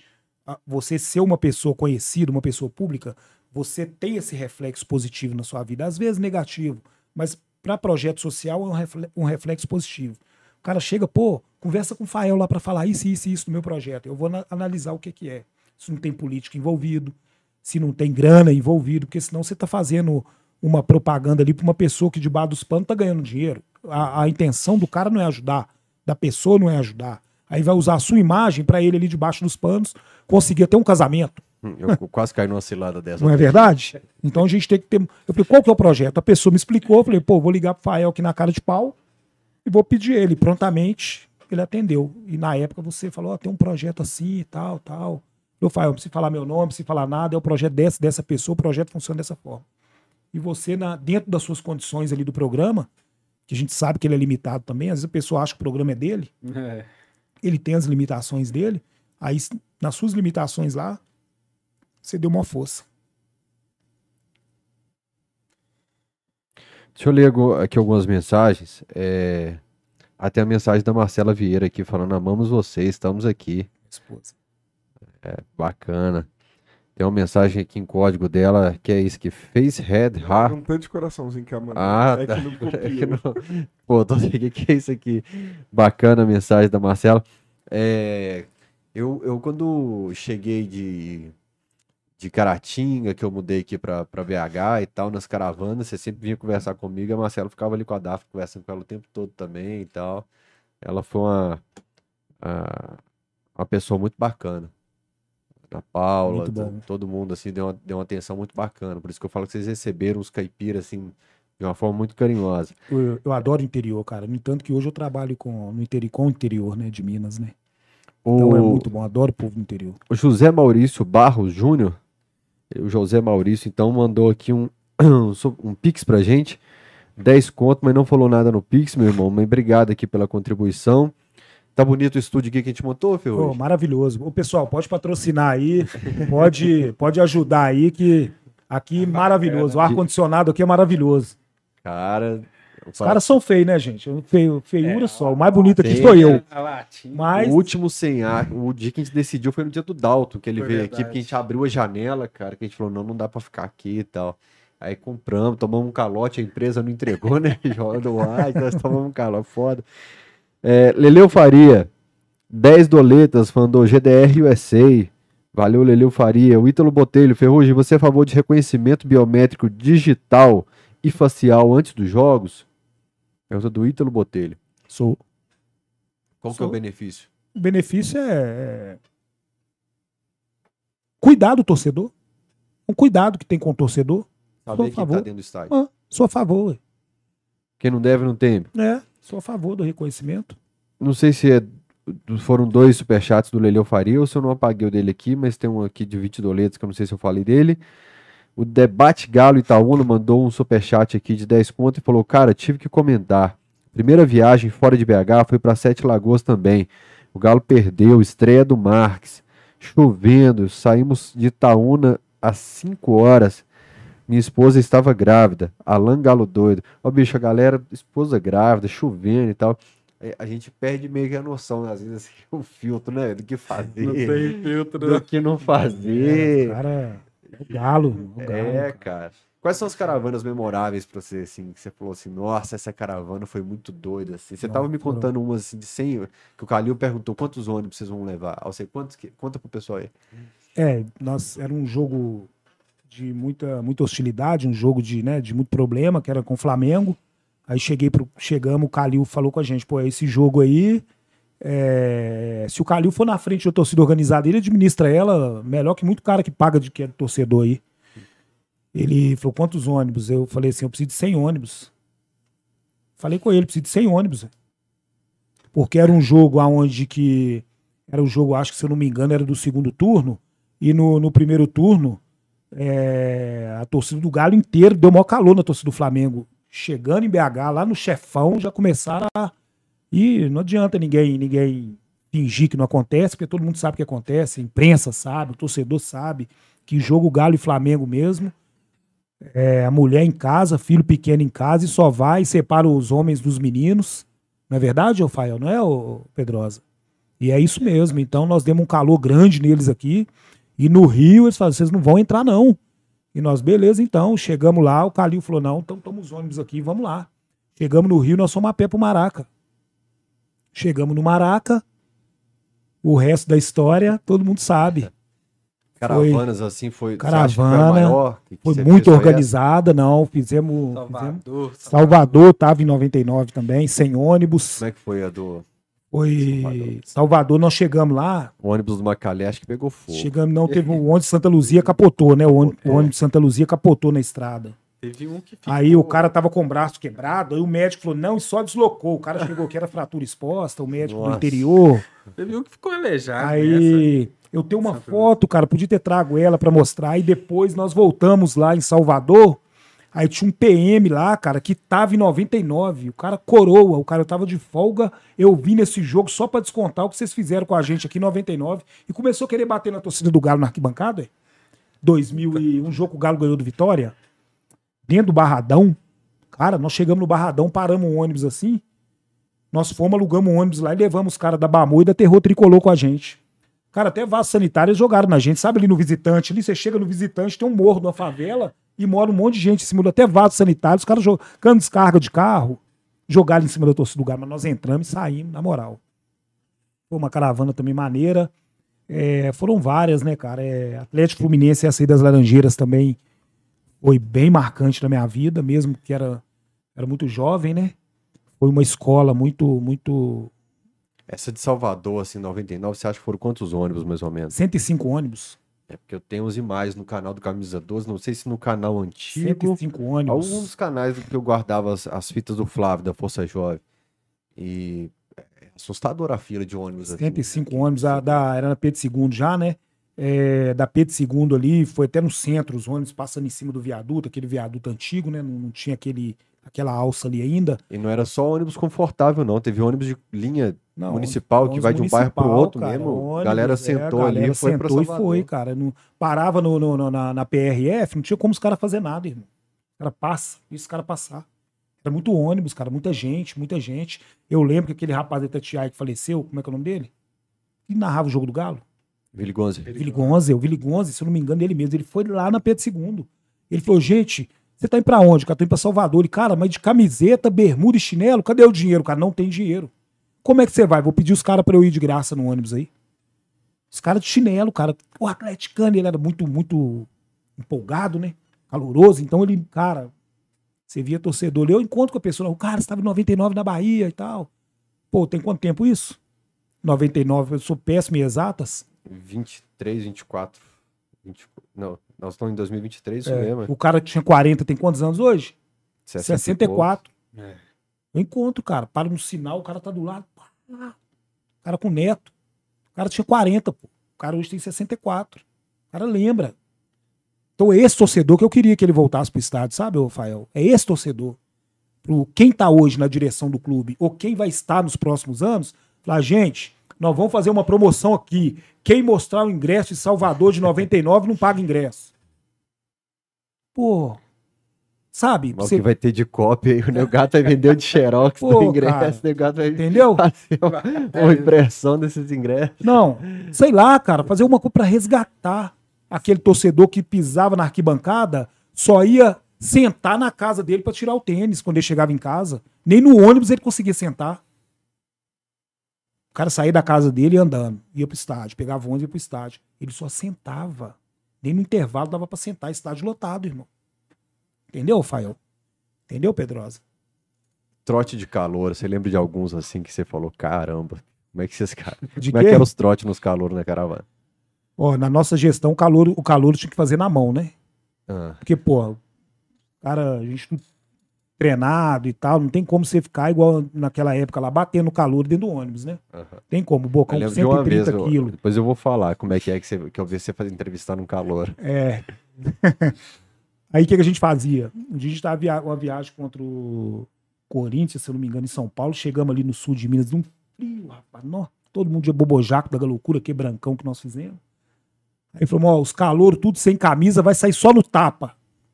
Ou vocês preferem passar no corredor? Pô, o bocão com 130 quilos, faixa preta. Neguinho não vai querer passar no corredor. Aí só que é peso com peso, né? Não tem como você botar o cara de 100 quilos com de 70. Aí os caras no peso, contado no relógio, dois minutos de tapa. É na cara, na cabeça, na barriga, vai lá. plá, os caras na estrada. pô. Os caras do grau olhando, falou, que isso, que monte de maluco que é aquele ali. O calor tinha que fazer na mão. Via que pesou a mão demais, nós separava. E pronto, pode contar, Rafael. Não. eu lembro que você colocou, bicho, e os calouros tremia demais, velho. Ferrugem fazendo entrevista. Você precisa, pra andar com a loucura na estrada, você vai ter que responder pergunta do clube que você tá indo assistir o jogo. que ano que o Atlético foi fundado? Meu amigo, dá um branco no cara. o cara não sabe responder, velho. Qual que é a sigla da Galocura? Você vai me falar tudo aí. O cara não sabe se é Grêmio Cultural Recreativo, Recreativo Cultural. Ai, Tá querendo andar com a loucura sem saber desde quando você cola com a loucura. Teve um, tem uma história que eu escutei esses dias, o cara falou desde 1982. o cara, o apelido do cara virou 82 na torcida. Ô, velho, e a outra? O cara acertou tudo, o cara, os caras doidos pra passar o cara no corredor. O cara chato pra caralho, só que o cara acertou tudo. A última, teve um que perguntou pra ele, quem deu ré no caranguejo? Ô, velho, passo não, cara. Eu- O cara falou, pô, velho, vocês só querem que eu passe o corredor mesmo, né? Vou passar, tá normal. O cara passou, velho. A questão de calor era foda. Ô, diz que tinha um negócio do- dos Hare Krishna lá, que tipo, depois que o Murari levou os Hare Krishna pra sede, é, os calouros começaram a sentar no corredor e ficar no Hare Hare Hare Hare Hare por causa do Hare Krishna. O Márcio Bogos, velho. Márcio Bogos é louco. Fazendo os caras cantar a música do Hare Krishna dentro do 11 os calouros. Ô, E a viagem toda sentado, cara, fazendo Hare. Hare Hare Hare Hare Hare. Tinha levado os na sede. Ah, deixa eu ler aqui os recados agora. É, quem tá ao vivo com a gente aí, tem mais de 500 pessoas ao vivo com a gente, manda exclamação KTO no chat pro robozinho disparar pra você o link da melhor plataforma de apostas do Brasil, KTO, onde a diversão acontece. Todo mundo que tá fazendo cadastro na KTO, quem utilizar o cupom camisa12, você vai estar ajudando demais esse trabalho aqui. Camisa 12 o cupom, na hora de fazer o seu cadastro vai ter um espaço para o cupom lá, você ainda vai ganhar 20% do seu aporte inicial. Dependendo da odd que você pegar, a sua primeira aposta até 200 reais é free bet. E para a Supercopa agora, que vai rolar neste sábado, tem free bet lá para você a cada gol que rolar na partida. Tá na página inicial da KTO. Não perde não, esse boné aí é para você de presente, viu, Fê, hoje? Esse boné da KTO aí. Tô pra colocar agora? Pode? Pode, É, fica à vontade. cara. Poxa. Quem mandar Aí, tô vencendo aqui, hein, rapaziada. Tirou. Tô vencendo, hein?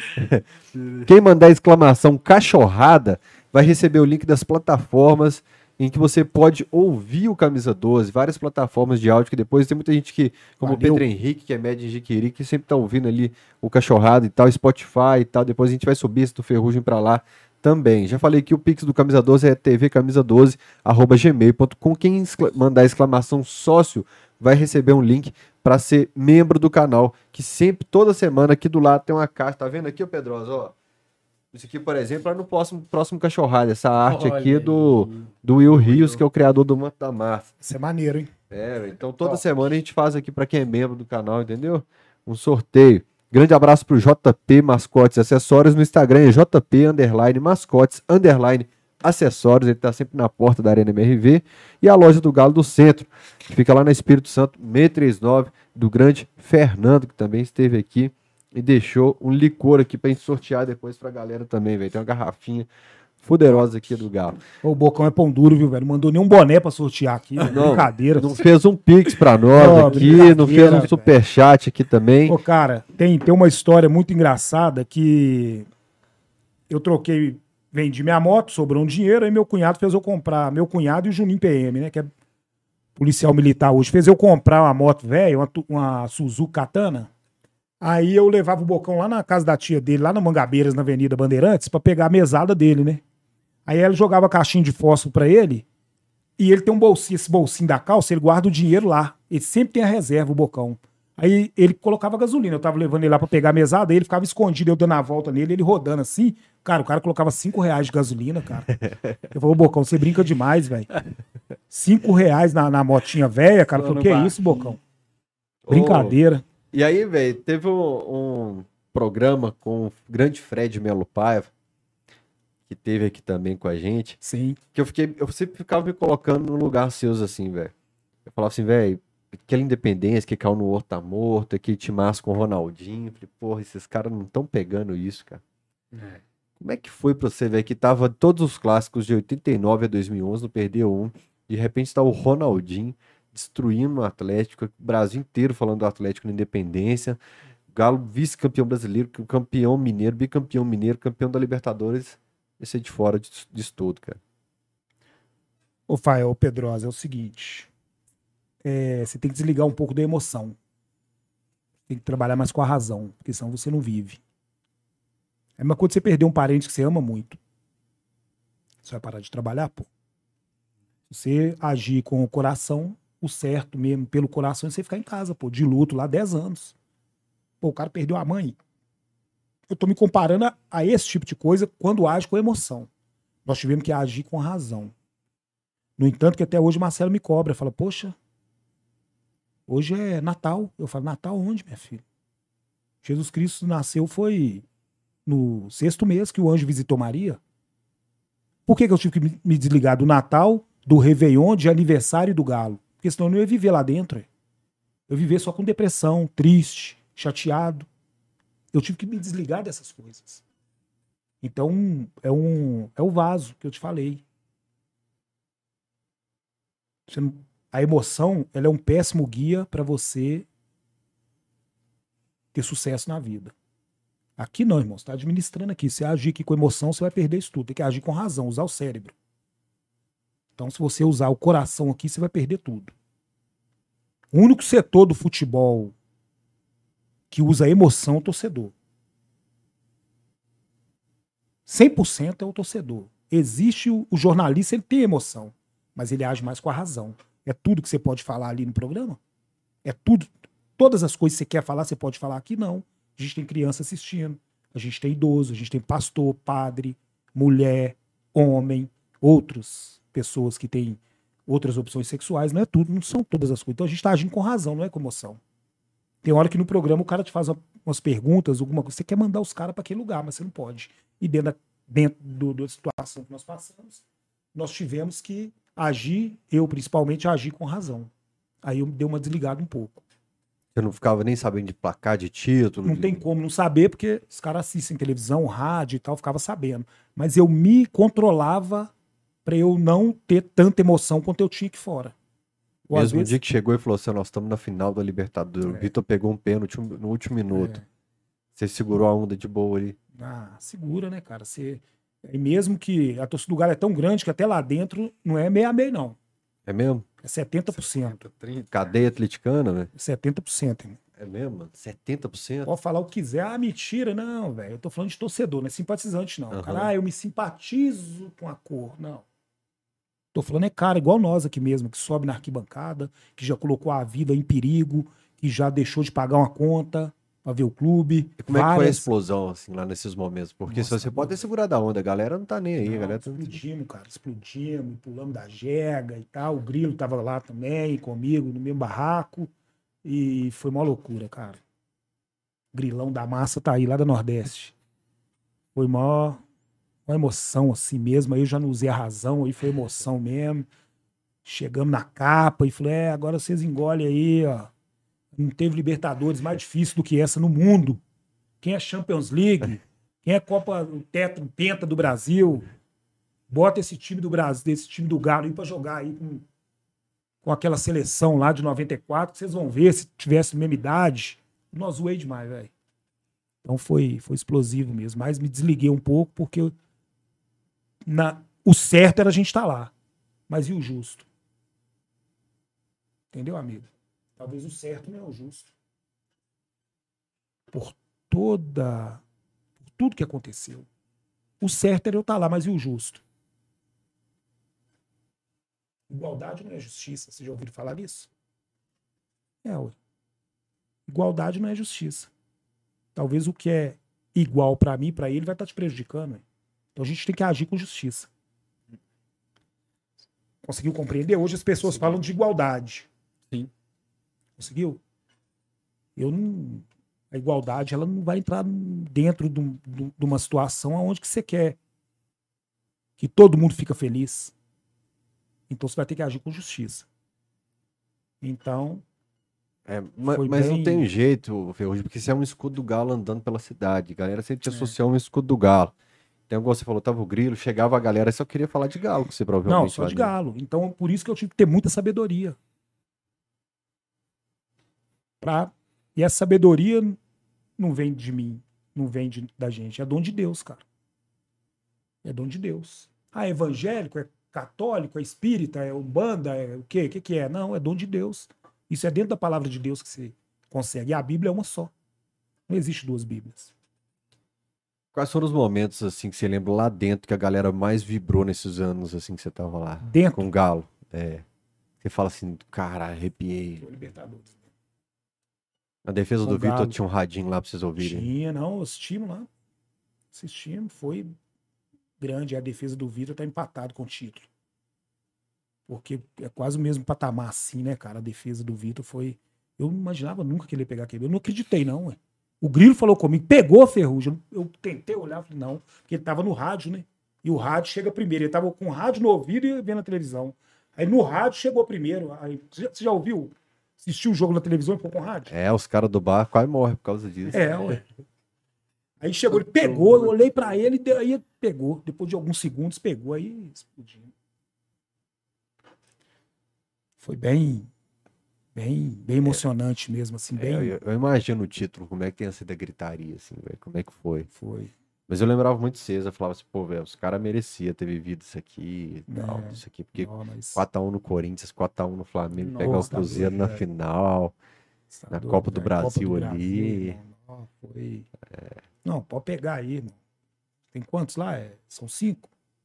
O quê? Cinco pessoal do lado de lá tem? Copa do Brasil são seis lá? Seis. Cinco. Seis. Nossa, cinco. Seis, seis. É Então, eu lembro que teve a treta do, Pode. do Hexa. Eu É. tenho certeza absoluta. Eles não vão falar isso com a gente. Porque se fosse eu, eu agiria dessa forma. Eu pensaria. Eu trocava os meus seis por aquele. Eles não vão falar isso com a gente. Eu não. Rapaz, você perdeu a final de Copa do Brasil pro seu maior rival. Que foi. Você, qual que você prefere? Ganhar a Copa do Brasil, duas Copas do Brasil do Vasco ou de qualquer outro time, ou perder uma pro Cruzeiro? E o pior, com 1.800 atleticanos calando o Mineiro. Nossa. Os caras não marcaram um Meu gol na querido. final. Eu tô 1.800. falando de mim. Eu tô falando de mim. Eu não quero dois títulos lá, não, rapaz. Eu quero é ganhar do meu maior rival. Que pra mim, pra o meu ego, como torcedor mesmo, vai valer muito mais, rapaz. Tem outros que não. Fala, pô, cara, não, pro clube, não, vamos duas vezes na Libertadores. Eu não quero, não, velho. Eu quero meu título aqui contra o meu maior rival. Eu, tô falando eu. Por tudo que nós passamos na arquibancada, é um só. Mas é contra eles. É, ué. Ah, mas o que vale no ranking? Que ranking, rapaz? Quer saber de ranking, né? que ranking? Você acha que tá se perdendo um pouco é, essa rivalidade com os anos? Você acha que o- a- esses novos torcedores, eles encaram a rivalidade da mesma Não, forma? não, cara, não, cara. Não encara, não. Não tem jeito de encarar, não. O cara vai passar fome pra ir no estádio. A rivalidade, você viveu ela. Você foi pro estádio de chuva, passou fome.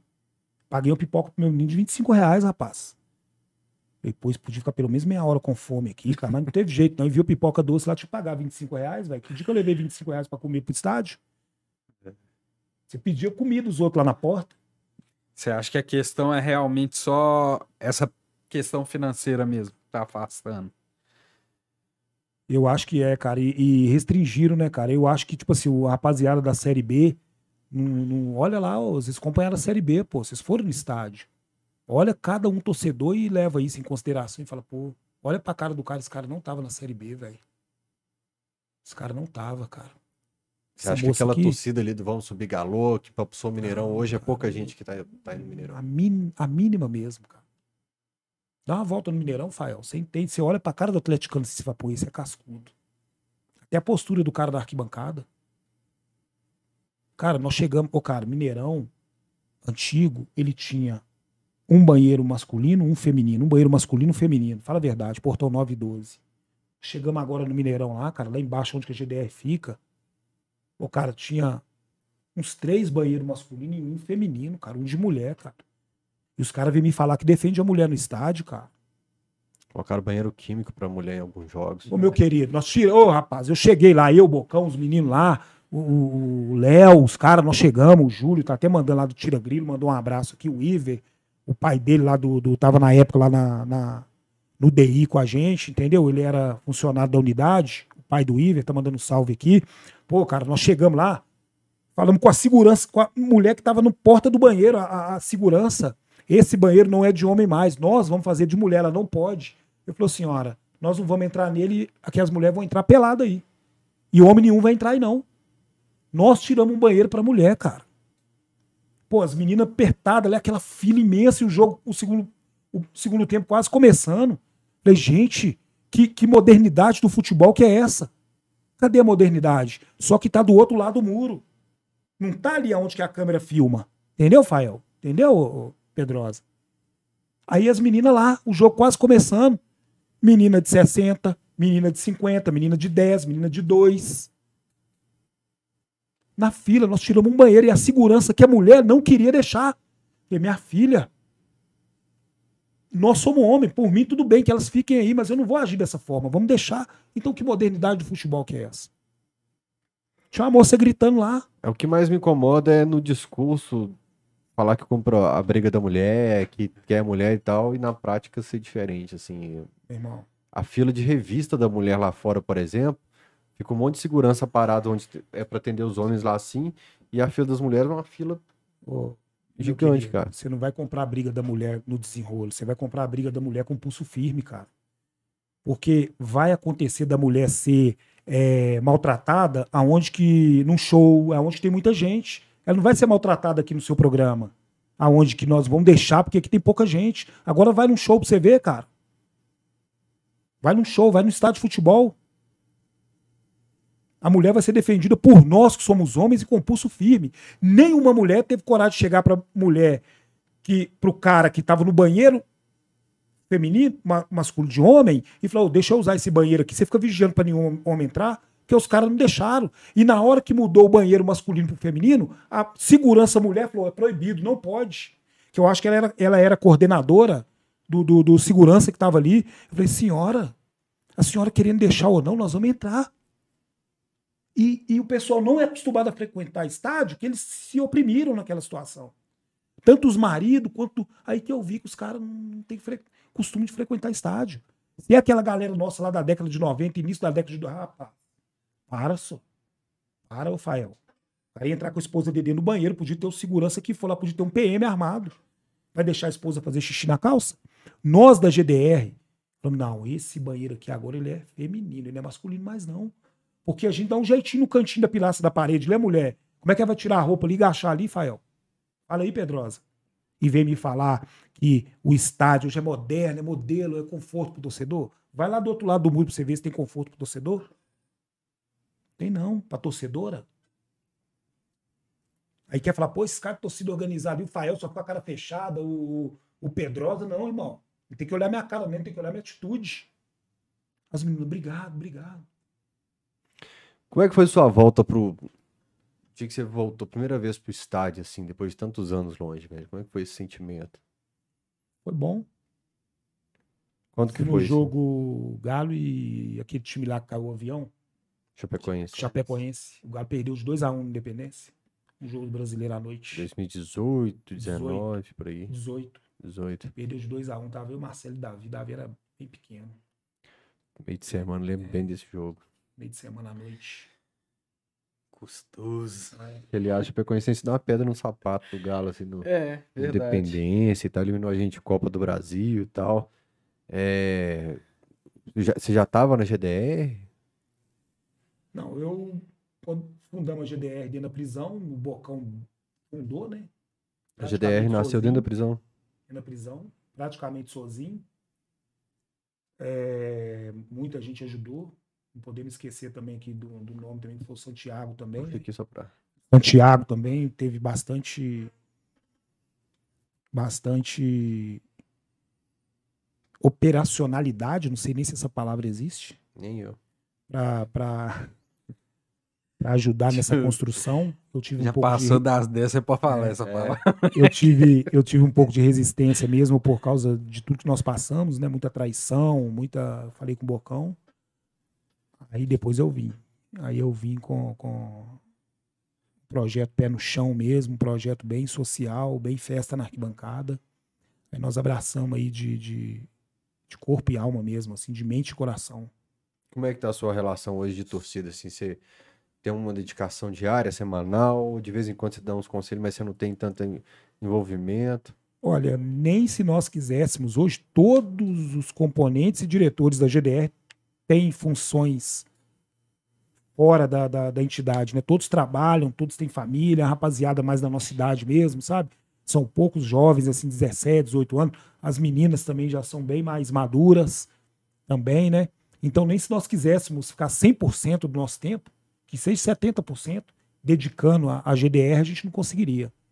Né? Hoje nós nós temos a, nós somos empresários no ramo de hospedagem em Belo Horizonte. É, trabalho junto com o Bocão e estamos expandindo nosso negócio. Minha esposa é minha sócia dentro de- desse empreendimento. Nem se nós quiséssemos, né? É, eu pego o serviço 5 horas da manhã, o Bocão chega uma hora mais, mais tarde, chega às 6. E então a gente não tem hora para largar serviço, nem se a gente quisesse, né? A gente poderia. A gente atende pacientes que vêm do interior de Minas, né? Fazer tratamento de Como é é câncer em Belo? Horizonte. Esse trabalho não é uma ONG, é uma empresa mesmo que nós temos. E a gente participa de licitação no interior de Minas, que a gente dá hospedagem, alimentação e transporte. Essa turma que tá perto do hospital. Pessoal perto que vem, é, só que o- o- hoje a gente atende dois municípios, né? De Minas Gerais. Então a gente não pode, não é uma hospedagem que pega avulso. Ah, Nós temos convênio que a gente pode, dentro dessa hospedagem que eu tenho hoje, eu posso receber dois municípios lá dentro dessa hospedagem. Estou expandindo para outros imóveis para a gente receber mais. São os pacientes que vêm do interior fazer tratamento em Belo Horizonte, desses dois municípios, para eles não ficarem é, na área hospitalar ali jogado, às vezes sem um, um dinheiro para alimentar, sem usar um banheiro. A gente oferece esse trabalho no interior. A, a Secretaria de Saúde abre licitação juntamente com a Prefeitura. Licitação é público, né? Vai várias empresas concorrentes participar. Ou a gente ganha ou a gente perde. E a gente, as que ganham, a gente começa a receber e dar esse atendimento para as pessoas. Claro que ela tem uma conotação, esse trabalho tem uma conotação política, financeira, mas o que mais destaca é o assistencialismo. Que você vai além do que você recebe, vai além do que você pode fazer para tentar ajudar uma pessoa que está com câncer ou qualquer tipo de enfermidade. Ô, Ferrugem, isso é muito sério. Por coincidência, é, eu tava conversando com a Lohane esses dias, minha namorada, a gente passou por ali, eu falei pra ela, você não tem ideia da galera que tá ali com fome agora, que veio do interior, às pressas, que a família... Sim, sim. Se sua família já tá enferma, você já tá em Belo Horizonte, gastando com saúde, com transporte, com tudo, você tá, cara, muita gente, vocês não têm ideia, assim, uma moeda ali pra comer, pra, pra ter Não, refeição. Meus pais faziam um trabalho assim no hospital lá em Caratinga, e tem gente que tá internado ali, companheiro, que não- tá sem uma refeição o dia inteiro, cara. E eu sei porque quando eu vinha pra BH, eu já peguei muito carona ali naqueles carros que levam os pacientes pro interior. Sim, sim. Eu não tinha dinheiro pra passar da saúde. voltar. Então eu ia lá, pegava carona com os carros que estavam levando os pacientes ali. Então todo mundo, cara, que tem uma capacidade de ajudar quem tá perto dos hospitais aqui na, na entrada da região dos hospitais, que sai no floresta aqui entrando, sim, cara. Tem uns carros de várias prefeituras enfileirados ali. Ajuda essa turma, porque eu posso te falar. A turma ali passa um perrengue Passa. enorme, cara. Não, e o mais incrível é que às vezes eu chego no município e vou, chego com, com portfólio, chego com todo o aparato da nossa empresa. Eu viajo muito para o interior, aí minha esposa fica na administração, Marcela fica, eu viajo muito para o interior. Aí você chega, às vezes você chega direto, porque é cidade menor um pouco, o prefeito mora ali mesmo e tal, então te atende. Aí o prefeito fala assim com você: eu não tenho demanda lá em Belo Horizonte, 853 municípios. Não visitei todos ainda, mas pretendo visitar. É, eu não tenho demanda em Belo Horizonte, que aqui é 400 quilômetros, 500 quilômetros, eu faço na cidade polo tal, beleza. Aí você vem embora, você chega aqui, todo dia você passa, tem uma van da- da- do município do prefeito ali na área hospitalar, cara. Olha que falta de respeito com a população. É. É. O cara acabou de falar, cara, não tem demanda em Belo Horizonte. Você fala, poxa, talvez não. Aí você passa ali, andando, cara, na área hospitalar, na praça ali. Depois do, É. do- desse viaduto aqui, É, ó, que você sai da viaduto, floresta é. aqui, ainda fica uma fila de carros ali na pracinha Isso, ali, cara. Na praça da Santa Casa ali. É, aí você me fez lembrar, tem, tem algumas instituições em específico, eu tenho um carinho muito grande pela Casa Áurea, É, Sim. Pelo pessoal Aí já é da... ONG, né? É, já, já são ONGs, né? ali na, na Serra. Isso, são Recebe pessoas... crianças, né? Pois é, criança. Isso, Eles recebem um famílias no, no interior, é. Uma recebem famílias é, do interior que vêm para fazer tratamento, né? normalmente não tem onde ficar, não tem onde não tem o que comer. Eles recebem, acolhem essas pessoas Sim. em casos específicos, né? e Imagina, a pessoa caiu, a pessoa teve Fundação um AVC Sara. na cidade dela. Aí vem pra BH. Arrumaram a ambulância às pressas, aí arrumou um acompanhante, veio pra BH. O acompanhante veio com a roupa do corpo, às vezes só com o documento veio. Ah, não, o cara conversando de AVC. Aí chega no hospital, o médico, nó, CTI. Só que a ambulância deixou o cara no hospital com- E foi. e foi embora. Verdade. CTI não pode ficar no hospital. Aonde que esse acompanhante vai ficar? Ele é do Vale do Jequitinhonha. Onde que ele vai ficar, Rafael? Onde que ele vai ficar, Rafael? Aonde que esse paciente vai ficar? é- Na- é esse não, acompanhante, na rua. A casa de, é aí que a casa de apoio entra. Na hora que o cara chega na cidade, a ambulância vai embora, o acompanhante liga para a casa de apoio, liga pra gente. A nossa casa é 24 horas, geralmente a gente chama o Uber, ou o carro vai buscar, o carro busca, leva para casa de apoio e esse cara tem o apoio da, do município, tem o apoio da nossa empresa. Tem alguma parceria com a AMM, Associação Mineira de Municípios? Não, não, não temos não. Nossa empresa é a gente não procura fazer assim nenhuma parceria com alguma entidade para a gente até não ficar, sabe? Livre, né? A Pra... gente fica livre pra gente, né? Porque é muito. O trabalho nosso é maravilhoso, cara. Sustentamos nossa família com o nosso dinheiro, igual eu falei. Tem uma conotação política, o governo do, do prefeito, do secretário de saúde que faz isso, fica bem avaliado, que tem esse projeto em Belo Horizonte, que não é no município dele, é no município fora, o governo fica bem avaliado. É uma conotação financeira também muito boa, que a gente sustenta a nossa família através disso, mas o que mais destaca é o assistencialismo. Que a pessoa, cara, queijo, fruta, é, legume, a pessoa não sabe o que, que faz, cara. Cara, o cara eu trouxe esse queijo aqui pra você. Às vezes a gente tá lá, o motorista chega, ô, aqui, ó, mandaram esses legumes, essas. Quem mandou, cara? Não sei. Cheguei, tava lá na prefeitura de madrugada, eu trouxe. Só tava escrito casa de apoio. Aí eu trouxe. É doação. A pessoa não sabe o que, que faz. Carne, o cara mata um boi, te manda um pedaço, mata um porco, te manda um pedaço. Então é maravilhoso o projeto. Bacana. E Não, po- pode ir. Pode ir. Não, a gente, só para voltar naquela coisa que a gente tá falando do torcedor, que ele está sendo, é, é, muitas das vezes, sendo maltratado com esse novo modelo de, de, de, de organização de estádio. Imagina hoje o Atlético ser vendido, o Galo ser vendido hoje. Como que não vai ficar esse torcedor? que é a questão que né, a- gente con- conversou antes do programa ao ar. A SAF, por exemplo. Eu, eu mesmo, a minha opinião pessoal, isso não é opinião coletiva, que cada um tem, tem uma opinião, né? A de todos. Mas na minha opinião, eu não concordo com a SAF. Nem na Série B nós cogitamos a vender o Galo. Eu acho que o Galo ele é um clube muito. Claro que os clubes lá que estão bem difíceis, mas não tem nenhum que deu certo a SAF ainda, né? Mesmo que é um projeto que está em teste ainda. Mas um projeto que está em teste que vende para uma pessoa não vai ser teste mais, é definitivo. Não é verdade? Eu não vejo com bons olhos hoje o Atlético hoje dentro de uma SAF. Nem na Série B a gente cogitou vender o Galo. Mas, mas qual que é a salvação, qual que é a solução para pagar essa conta que virou uma bola de neve descendo o morro? É uma administração saudável, porque quando o Calil su- assumiu também nós tínhamos dívida. Não que quando ele saiu não tem dívida, mas são dívidas pagáveis. O futebol é muito rentável. Os empresários hoje que estão dentro do futebol são muito inteligentes, são bem. têm uma, uma, um recurso financeiro muito, muito grande. Então hoje eu não vejo. Eu vejo com a saída é o torcedor voltar para o estádio mesmo. E, e são dívidas pagáveis, cara, não são dívidas impagáveis. O meu medo é a maldade do ser humano muito grande, cara. Assim, não tô falando que os empresários que estão dentro do Atlético hoje vai fazer isso. Mas você sabe que o ser humano é um. Nós somos é, é, improváveis, nós somos, né? Muita, muita coisa obscura dentro do, do- do ser humano. Então eu tenho muito medo de, de, de o Galo é, é, ficar mal para o valor diminuir, vir um empresário e comprar o Galo porque tá mal, igual aconteceu com, com os nossos rivais. Na minha opinião, hoje, vender o Cruzeiro muito barato. Isso é na minha opinião, como empresário que sou doado, hoje. nunca valeu nada. Como então- empresário que sou hoje. O Cruzeiro foi doado, no meu Né? opinião. Então, para mim, na moral, tem preço aqui?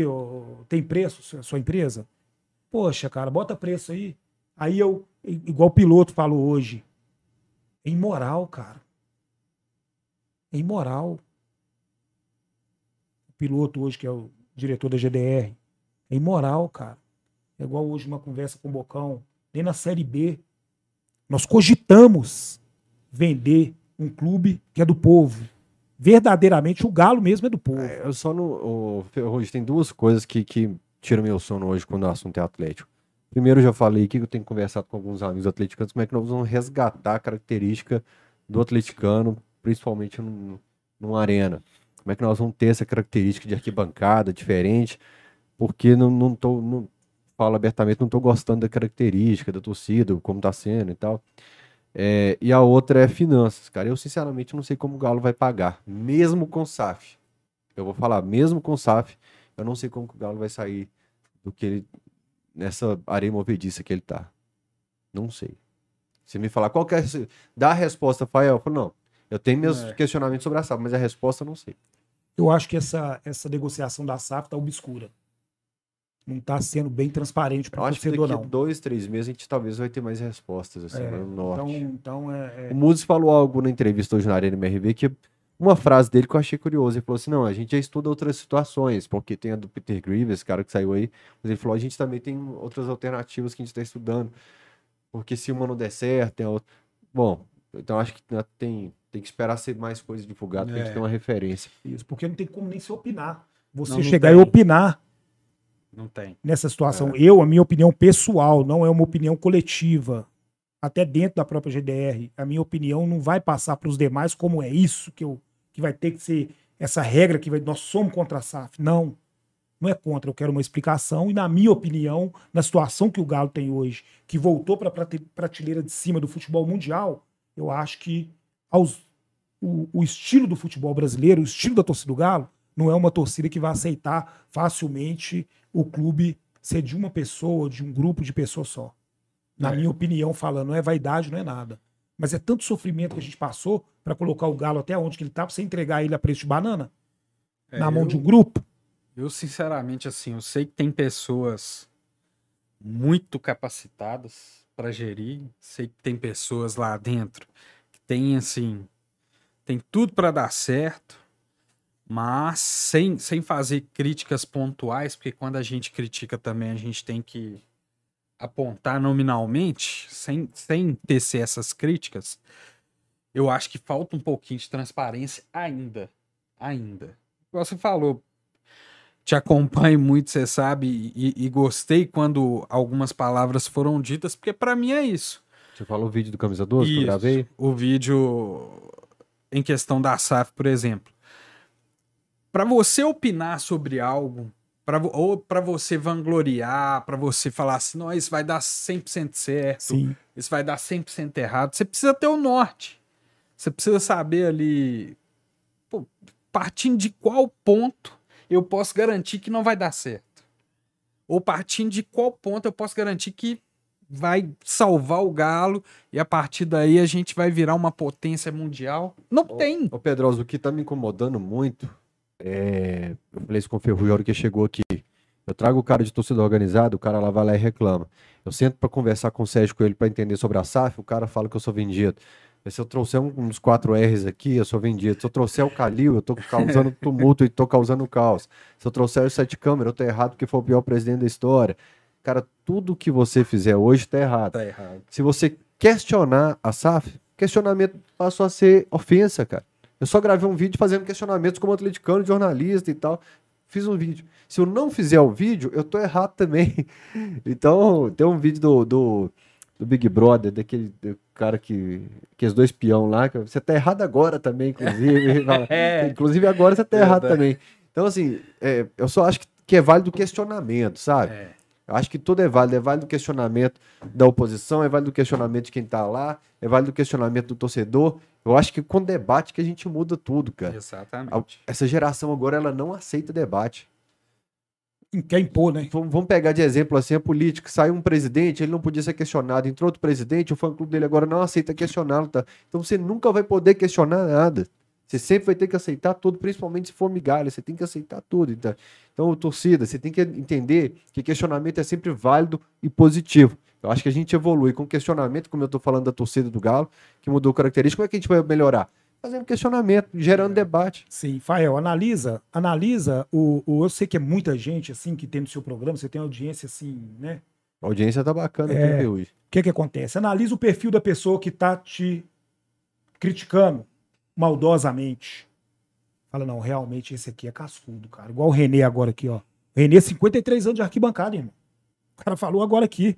Pô, tem 53 anos de arquibancada. Que SAF é essa? Um cara que fala do Galo assim, cara, da fundação até nos dias de hoje. O Renê, que é nosso diretor lá na GDR, 53 anos, tem muita coisa pra explicar, até pela mudança da torcida. Como, como que o cara não chega e fala, não, realmente esse é um cara que ele.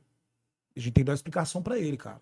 O outro aqui, se ele não entender, o problema é dele, que ele não quer entender. O cara não quer entender porque você tá trazendo o cara aqui. Você pode dar ele um pote de ouro e falar que, ó, esse pote de ouro aqui, ó, você vai entender tudo que eu tô falando. Ele não, não quero pote de ouro, não, você tá errado. Não, cara. Hoje o Calil mesmo, você falou do Calil.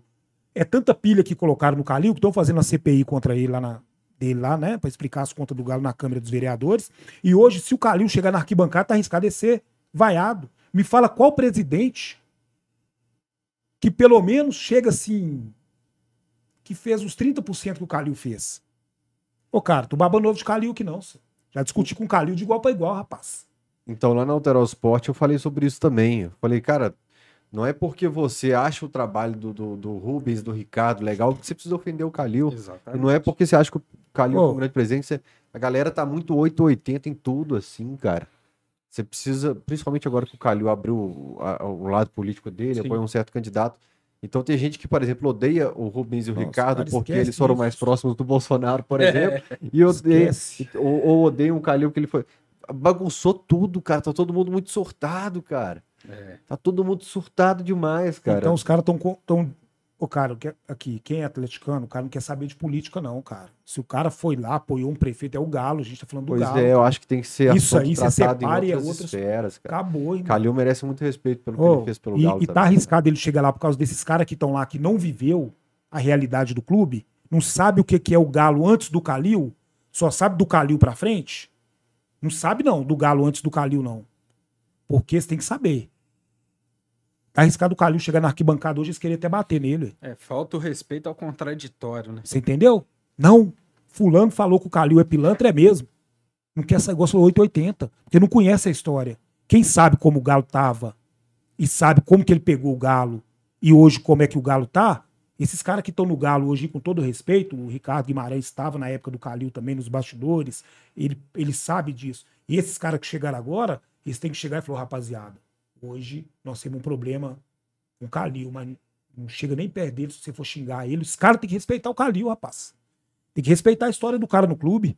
Sabendo que Porque é um também cara teve que- os erros dele. Pra Teve os erros dele. O cara, um muito, cara que bate no peito o que, que ele fez com todo mundo contra o Galo, rapaz. Contra a imprensa, a maior televisão do Brasil aí, contra o Galo. Com jogador não queria vir pro Galo, nem pagando muito salário. Queria não, cara. Se ele é mesmo. O Márcio Mexerica, irmão, com todo respeito a ele, com todo respeito à família dele, sem querer ofender ele pessoalmente, o Márcio Mexerica, cara. Nós tínhamos Márcio Mexerica, meu querido. Os caras não lembram do Márcio Mexerica, não. Analisa os caras que tá criticando seu programa aí, ô, ô, ô Fael. E analisa os caras na arquibancada, você vai olhar pro cara e falar, não, realmente, esse cara nem da época de Sete Lagoas ele é. Esse cara não é não. Não é não. Olha pro cara, pô. Eu só acho que dá pra ter respeito, por exemplo, pelo Calil, pelo Rubens. O Rubens, cara, é um cara que, por exemplo, desde a época do Amigos do Galo ali, que eram uns empresários que ajudavam o Galo sem mostrar a cara, o, o Rubens estava ali colocando dinheiro do Sim. bolso, sabe? É, ajudou financeiramente em diversas coisas de estruturação do CT, sem colocar o nome em lugar nenhum e tal. Sim. Então eu acho que eu acho que dá pra valorizar a história de cada um, entender que todos todos todos todos erraram também e tal. Só que o, o- principal hoje pra torcida não é valorizar ponto positivo, é destacar erro e apedrejar. Eu acho que se tornou um comportamento da internet o É, apedrejamento hoje que Verdade. E eles incomoda. moldaram o torcedor dessa forma, né, cara? O torcedor foi moldado. E por isso que eu te falei que aquele torcedor que viveu a Série B, não vou muito longe, não. Aquele torcedor que viveu a Série B, ele foi excluído do estádio. Ô, cara, Série B. Nossa, o- a torcida do Galo ficava 90 minutos em pé, meu amigo. 90 minutos. Ou como é que você senta com o clube na Série B, cara? então 2006. É uma coisa, sua mulher tá grávida, aí. ela tá passando mal pra ganhar neném, você fica sentado aqui, ó. Ô, Samu! É, eu acho que é agora, viu? E aí, ó, 2006, Para. eu acho que o perfil da torcida ainda era esse. É, 2009. Pô, aquele Atlético Flamengo ali, velho. Sim. A gente. Que bandeirão bonito, subindo festa pra caramba. Então eu acho que a partir da Arena do Jacaré que tudo mudou, cara. Verdade. Eu acho que foi a partir da Arena do Jacaré. E aí o cara começou a deixar de ir pro estádio no final de semana. Aí o cara, não, quer dizer que eu posso curtir minha família no fim de semana? Eu não sabia que eu Pô, tinha como é essa, essa um opção, clássico não. Segunda-feira, cara. Um dos clássicos É. mais charmosos e bons de assistir do Brasil, cara. A turma do bastidor influenciou muito também no perfil da torcida, assim, nesse- nisso aí, cara. De- fazendo o, o- estádio ficar ruim, o, o, jogo ficar ruim e tal. Então o cara começou a ficar, peraí, vou ficar fim de semana, Sim. assisto aqui no meu piratão É, aqui. esse- Não vou É, pagar. desvalorizou o produto. né? É, então Desvalorizou o eu acho que tem muita coisa a ser discutida, assim. Eu velho. acho que o torcedor, o torcedor tinha que, eles tinham que fazer alguma coisa pra tentar resgatar a torcida do Galo, cara. E é o torcedor mesmo. É, eu acho que é Sem uma. querer criticar, não é discriminação, não. Senão tudo que você fala, ah, tá discriminando o cara que quer começar a ir no estádio, esse cara não serve, serve. Mas é que hoje tá muito mimimi, entendeu? Tá muito mimimi. Você não pode falar, ô, velho, você tá calado aí porque, ah, não, velho, eu tô calado porque eu quero. Tudo bem, irmão, aqui. Mas aqui você tá no estádio aqui, dentro dessa organização, você é obrigado a gritar galo. Você não tá aqui, você não tem, você não é talvez você vai gritar galo, não. Ali, ó, preto e branco, olha o escudo ali, olha a história do clube. É. História que a torcida resgatou o clube em várias situações. A torcida resgatou o clube.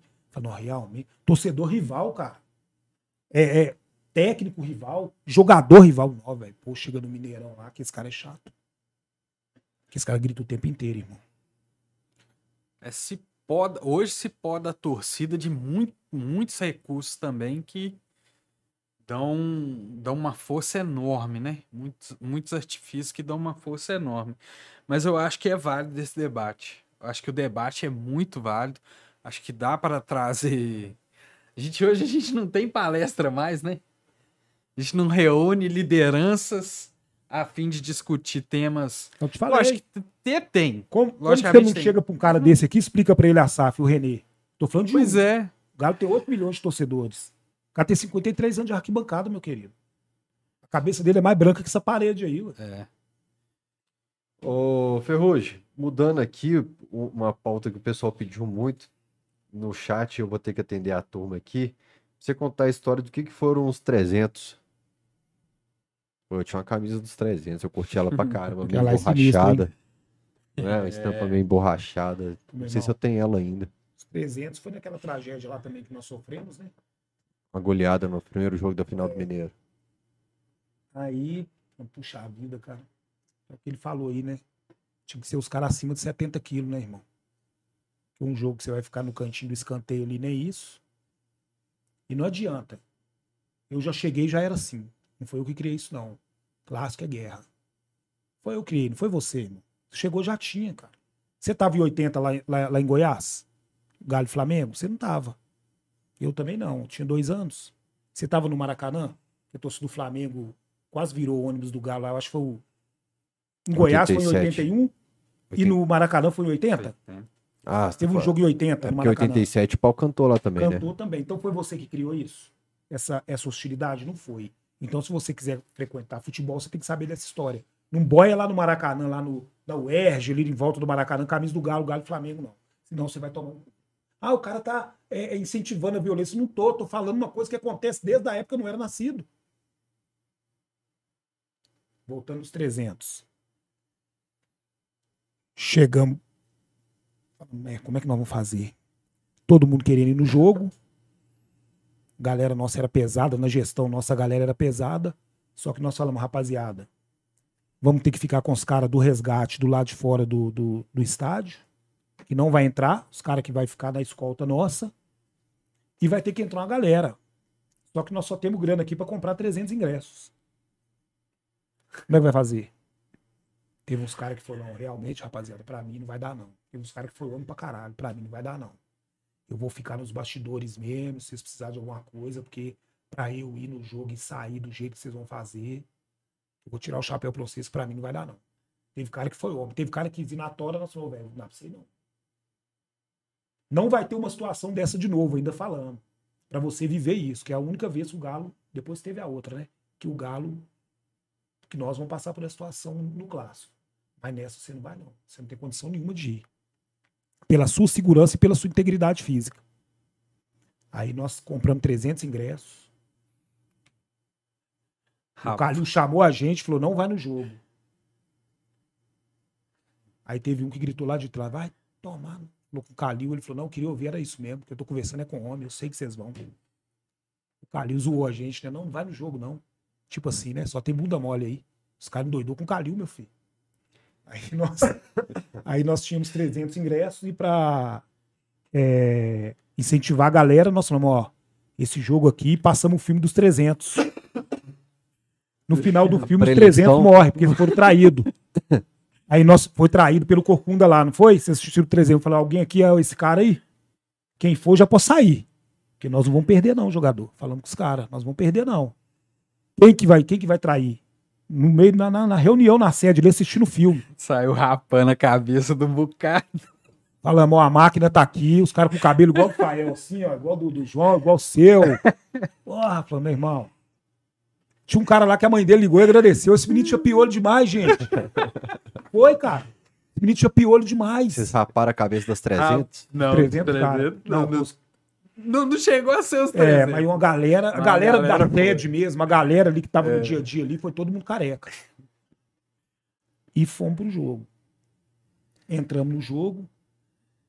Aí na hora de sair, nós marcamos com todo mundo na praça da rodoviária. Como é que chama aquela praça ali? A praça da rodoviária. É, Que é branco. É. é.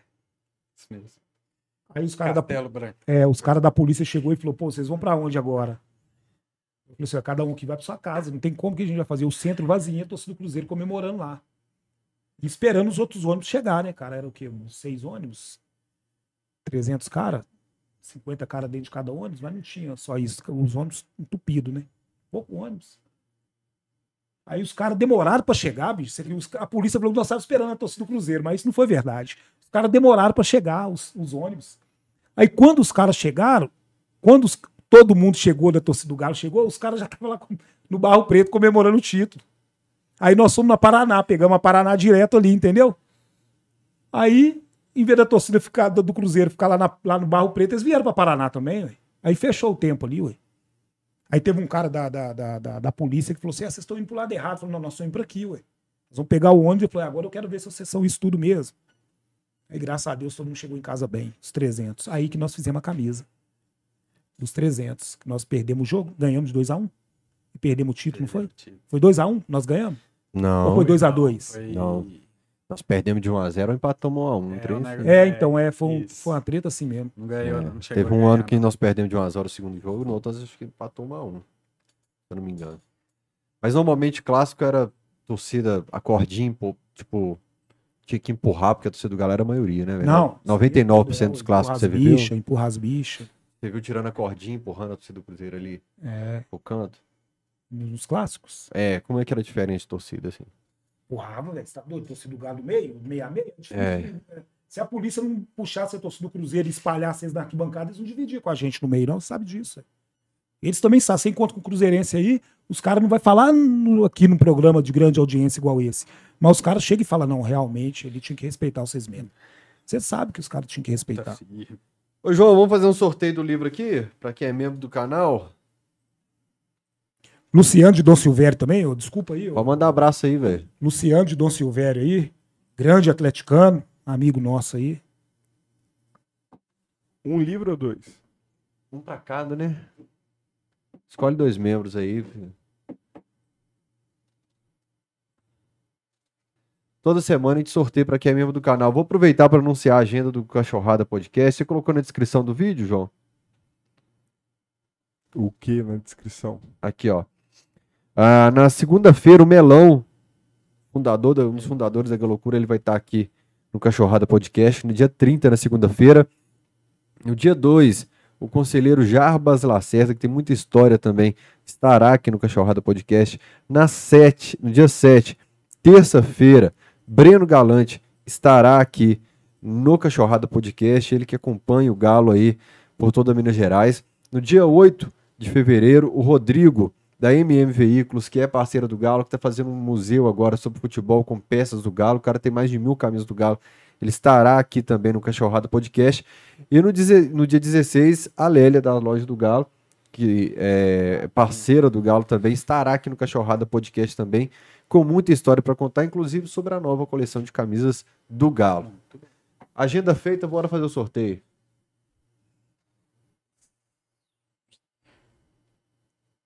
Dezesseis e 17.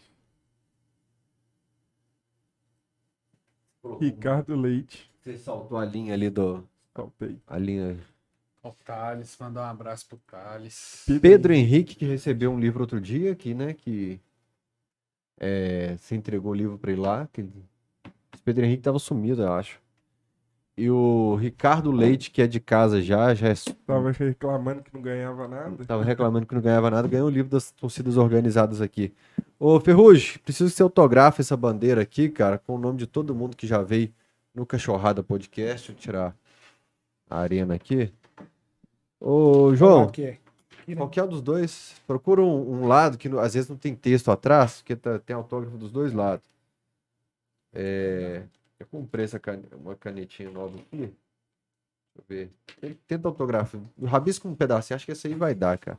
Eu tô cheio de pincel aqui. Dá, não dá? Autografa pra nós aí, Ferrugem. Foi uma honra pra nós. Foi gostoso, Pedrosa, falar de Bom torcida, de arquibancada. Aqui, ó. Fez lembrar de muita coisa também, Ó. rapaz. Doutor Edgar, grande advogado aí. Pai dele, tá mandando, mandando um salve pra eles aqui. Diz, pode, pode, ô, pode, não pode? Pode, à vontade. Doutor Edgar aqui, o pai dele, o Zé, grande amigo nosso, trabalhou na casa de apoio lá num combão, depois ia numa, numa, numa ideia. Doutor Edgar, excelente advogado, Jajá de Divinópolis, o Breno da GDR, o Ganjão, Deflex aqui, diretor de caravana aí da GDR, aí, faz um excelente trabalho nas caravanas, um trabalho árduo aí. Parabéns aí ao Deflex. O Breno aí também de Santa Luzia, nosso amigo Breno. Mandar um abraço aqui para minha maravilhosa esposa também, Marcela, meu filho Davi. Abraço pros dois. Bocão tá aí também. Léo Bocamucha, Fernandinho. Marcela Vieira, Fael, dá um pão com manteiga pro bichinho aí, ele tá com fome. Pode deixar que nós vamos fazer um mistão pra ele aqui a hora que acabar. Um queijinho Ai, ali. ai. Estamos aqui também, pessoal aí. Rafael lá também da Zona da Mata, o pessoal de Nova Serrana, a Luana, lá de Rio Piracicaba também. Grandes amigos nossos aí que nós fizemos nessa caminhada. Todo mundo tá assistindo aí, clique em curtir, gente. Bastante Puxa gente vida, assistindo tanta ao gente, vivo. maravilhoso aí. Com todo mundo clicar em curtir, que o YouTube fala assim, ó, o vídeo tá com muita curtida, esse vídeo é maneiro, esse vídeo é bom e tal, pra gente espalhar e depois eu vou fazer os cortes. Toda a diretoria. Ô, ô, René é coroa mesmo. Eu, eu acho que já devia ter uns 40 anos aqui. Ô, desculpa te interromper aí. Ô, ô, Diga, diga- diga aí. 40 anos. O, o, o, o, já, o René, eu, ele devia ter uns 40 nele falando aqui. Fui em 80 no Maracanã e 81 no Serra Dourada. Galera, tem história pra contar. né? Tem, os caras têm, pô. Por isso que eu te falei, tem que respeitar, cara, a rapaziada aí, os caras É. que fizeram o galo, cara. Os caras fizeram, tem que respeitar. Tanto o pessoal que tá hoje na diretoria É do por Galo. isso que é importante um acervo Ô, digital para as novas gerações também conhecerem, assim, através de imagens das coisas também. O Flávio da Força Jovem foi um cara que é, fez isso muito bem, de registrar esses momentos, as caravanas e tal. Aliás, grande abraço pro Flávio, que na época que eu era da Força Jovem, foi vice-presidente da Força Jovem ali por uns anos, né, na época da Arena do Jacaré. O... Dalton Mas e- mandou mensagem aqui. quem? O Dalton dizer que na mandou roça. espeto porque tá viajando. Tá na Desculpa, roça, esfarrapado, Carlinhos. Não, é pior que tá. Desculpa, esfarrapado. Foi pra roça. Até parece que não tá mandando lá. Não. É. Um lá É, verdade, Não tem desculpa verdade. que tá viajando, não. Mas lá é bacana. Ô, pô, hoje é a quinta do Banco Inter lá. É, hoje fica todo quinta mundo de laranja. laranja lá, quinta Mandar um laranja. abraço pra minha noiva que tá trabalhando lá também. É mesmo? Tá. Bacana. É, mas e aí, mano? Muita história bacana, né, velho? Muita história bacana. Deu pra, pra reviver. Hoje eu até conversei, né? Pe- pela oportunidade de vir aqui, conversei oportunamente com, com algumas pessoas do passado. João, grande João Braulio, lá do, da Zona Norte. O próprio Daltim, vi ele hoje de manhã. Então, assim, a gente relembra de pessoas queridas e de momentos muito especiais, cara. É muito bacana. É até galera pouco tempo pra gente contar tanta história. Pro Ferrugem contar. Fala do episódio da rua Santos Dumont. Quase tomamos café na sede dos caras. As cinco pessoas já pediram aqui. Santos Dumont? Puxa vida, hein, cara. Bocão brinca demais, velho. Santos Dumont, estávamos na Santos Dumont e ali a saída da torcida do Galo, né, cara? Ali sempre foi, né, o Fael? Ali na, na, na Curitiba. Ferrugem, BH, eu conheço minha casa, a sede do É. Galo e Alterosa. Você vai, vai andar com a gente, você vai aprender um pouco. Vai lá, Memorizo vai, não, cara. Adianta vai aqui, Memorizo vai lá não. na sede do Galo, vai lá na, na casa de apoio, dá um rolê com o Bocão de carro levando os pacientes um dia que você vai ver, você não, rapidinho você não conhece. Memorizo não. Santos Dumont foi o seguinte: torcedor reclamando demais que não tá podendo pegar ônibus ali na, na, na, na Guaicurus ali, né? Na Curitiba ali, né? Ali sempre foi, né? O, Sim. Pedrosa. Aí um belo dia, um clássico, é, seis horas da manhã, já a sede lotada, sede da loucura na Pedro II, nós fomos a pé pegar ônibus lá, ué. Chegamos na Santos Dumont, lotado também, não deu outro confronto. Aí, nesse dia, é, o jogo no Mineirão, mas no Mineirão não tem metrô. Na Santos Dumont com o Espírito Santo, a Mafia Azul foi parar lá dentro do metrô, pô. Foi pro metrô, ué. Falei, ô gente, o que que vocês estão correndo pro metrô? Não tem na praça estação, não tem, não tem metrô que vai pro Mineirão ainda não, ué. Aí foi assim, o final da história e foi maravilhoso, assim, o jogo, o Galo ganhou, nesse dia o Galo ganhou e foi 10 a 0 pra nós na pista, nesse dia. Ferrugem, olha naquela câmera ali, então dá um recado pra torcida, cara. Tô esquecendo aqui do Marcinho de Mariana, desculpa aí, Marcinho lá de Mariana. Salve aí também pro Bocão aí, que faz um trabalho árduo aí na GDR, toda a diretoria, o Flavão, piloto, a Bibi, filha do piloto também, é, a toda a bateria da GDR, rapaziada aí. Graças a Deus, aí se eu esqueci o nome de alguém da GDR aí, me perdoa, me desculpa, Grilão, pessoal da Nordeste lá também, o MC Cunhado tem feito um trabalho excelentíssimo também. Rapaziada aí, nó, eu tenho assim um carinho muito especial, sabe, Rafael? E o pessoal recebe a GDR hoje na torcida do Galo com os braços abertos. É uma torcida que só tem cinco anos, mas é uma torcida que a rapaziada lá é cascuda de arquibancada. Quem vai lá na GDR sabe, olha pra cara dos caras, isso que eu tô falando aqui, dos caras, das caras também, das meninas lá também, são todo mundo cascudo lá de arquibancada. Quem quiser fazer parte da GDR, como é que faz? Pode entrar em contato lá no arroba torcida GDR, vai falar diretamente com o piloto, né? Piloto que colocou a faixa lá nos Estados Unidos, lá também ajudou a gente demais do Fora Ziza. Piloto, né? Um cara, né? Morava nos Estados Unidos Nossa, agora eu lembrei do piloto, cara. Caramba, piloto, piloto- feio demais, feio demais, barbudão, feio demais. não, não tava associando aqui o piloto, cara. Juninho. Da época do, do Hugo na bateria ali. O Hugo, o Hugo, a Bia. Não, ainda bem que você me lembrou, cara. Não, falei com a Bia agora na chamada de vídeo. A Bia, os meninos dela, a Bia também. Um trabalho excelente na escola de samba da Galocura, o Hugo na bateria. Apesar que eu que ensinei o Hugo a tocar surdo, né? Hoje ele não aceita isso de jeito nenhum. Não aceita isso, ele não aceita, eu que ensinei. O irmão dele tocava mais que ele, falecido irmão dele. Ele aprendeu comigo e com o irmão dele. É, e não aceita, ele xinga, né? "Ah, não fala os pés dos meus meninos, não. Falou que ensinei seu pai É porque eu fiquei surdo." chateado quando ele saiu da torcida da bateria e tal, que ele optou por não seguir. É, Faz na época que falta, aconteceu o fez episódio com muita nós lá, falta. muita gente saiu, né? o- É, mas o né? Hugo, o Hugo, o Hugo, o Hugo era diferente, O pra, Hugo é diferente, pra tá doido, velho? organizar. No entanto, que os caras usam lá até hoje lá o, o- a entrada dele, né, cara? O cara, o cara é sinistro na, na bateria. Ele é. A aula que eu dei pra ele aprendeu mesmo. Então é. Assim, é muita gente, né, cara? Não é muita gente mesmo, né? Que, que fez parte mesmo, assim, da história hoje, que a gente tem um carinho muito especial. E se a gente tá aqui hoje, e se hoje o programa tá aqui também, o Fael ele falou isso aqui. Então o início foi na arquibancada, ele sabe disso. Até hoje ele tá na arquibancada, mas ele teve que, que tomar as pedradas lá também, senão ele não fazia filmagem lá não. Querendo ou não, ele foi pra pista também, ó. ninguém sabe disso. não. Ele ia com a câmerazinha dele, mas ia. Contando o segredo dele aí, ó. E hoje faz um trabalho na Alterosa lá também, que nós tivemos grandes no- nomes lá, né? Da, da Maravilha, como outros, né? Mas o, o Pael não fica, não fica pra trás, não. Ele tá no mesmo patamar desses caras aí, velho. Tamo junto. Curtiu, Pedrosa? Curti demais. cara. Deixa o recado então seu aí agora pra torcida também. Então, um abraço para todo mundo. Teve muita gente que mandou recado aqui. Muito bacana. Rubens, o próprio Thales, que é Pessoa? Thales Pessoa.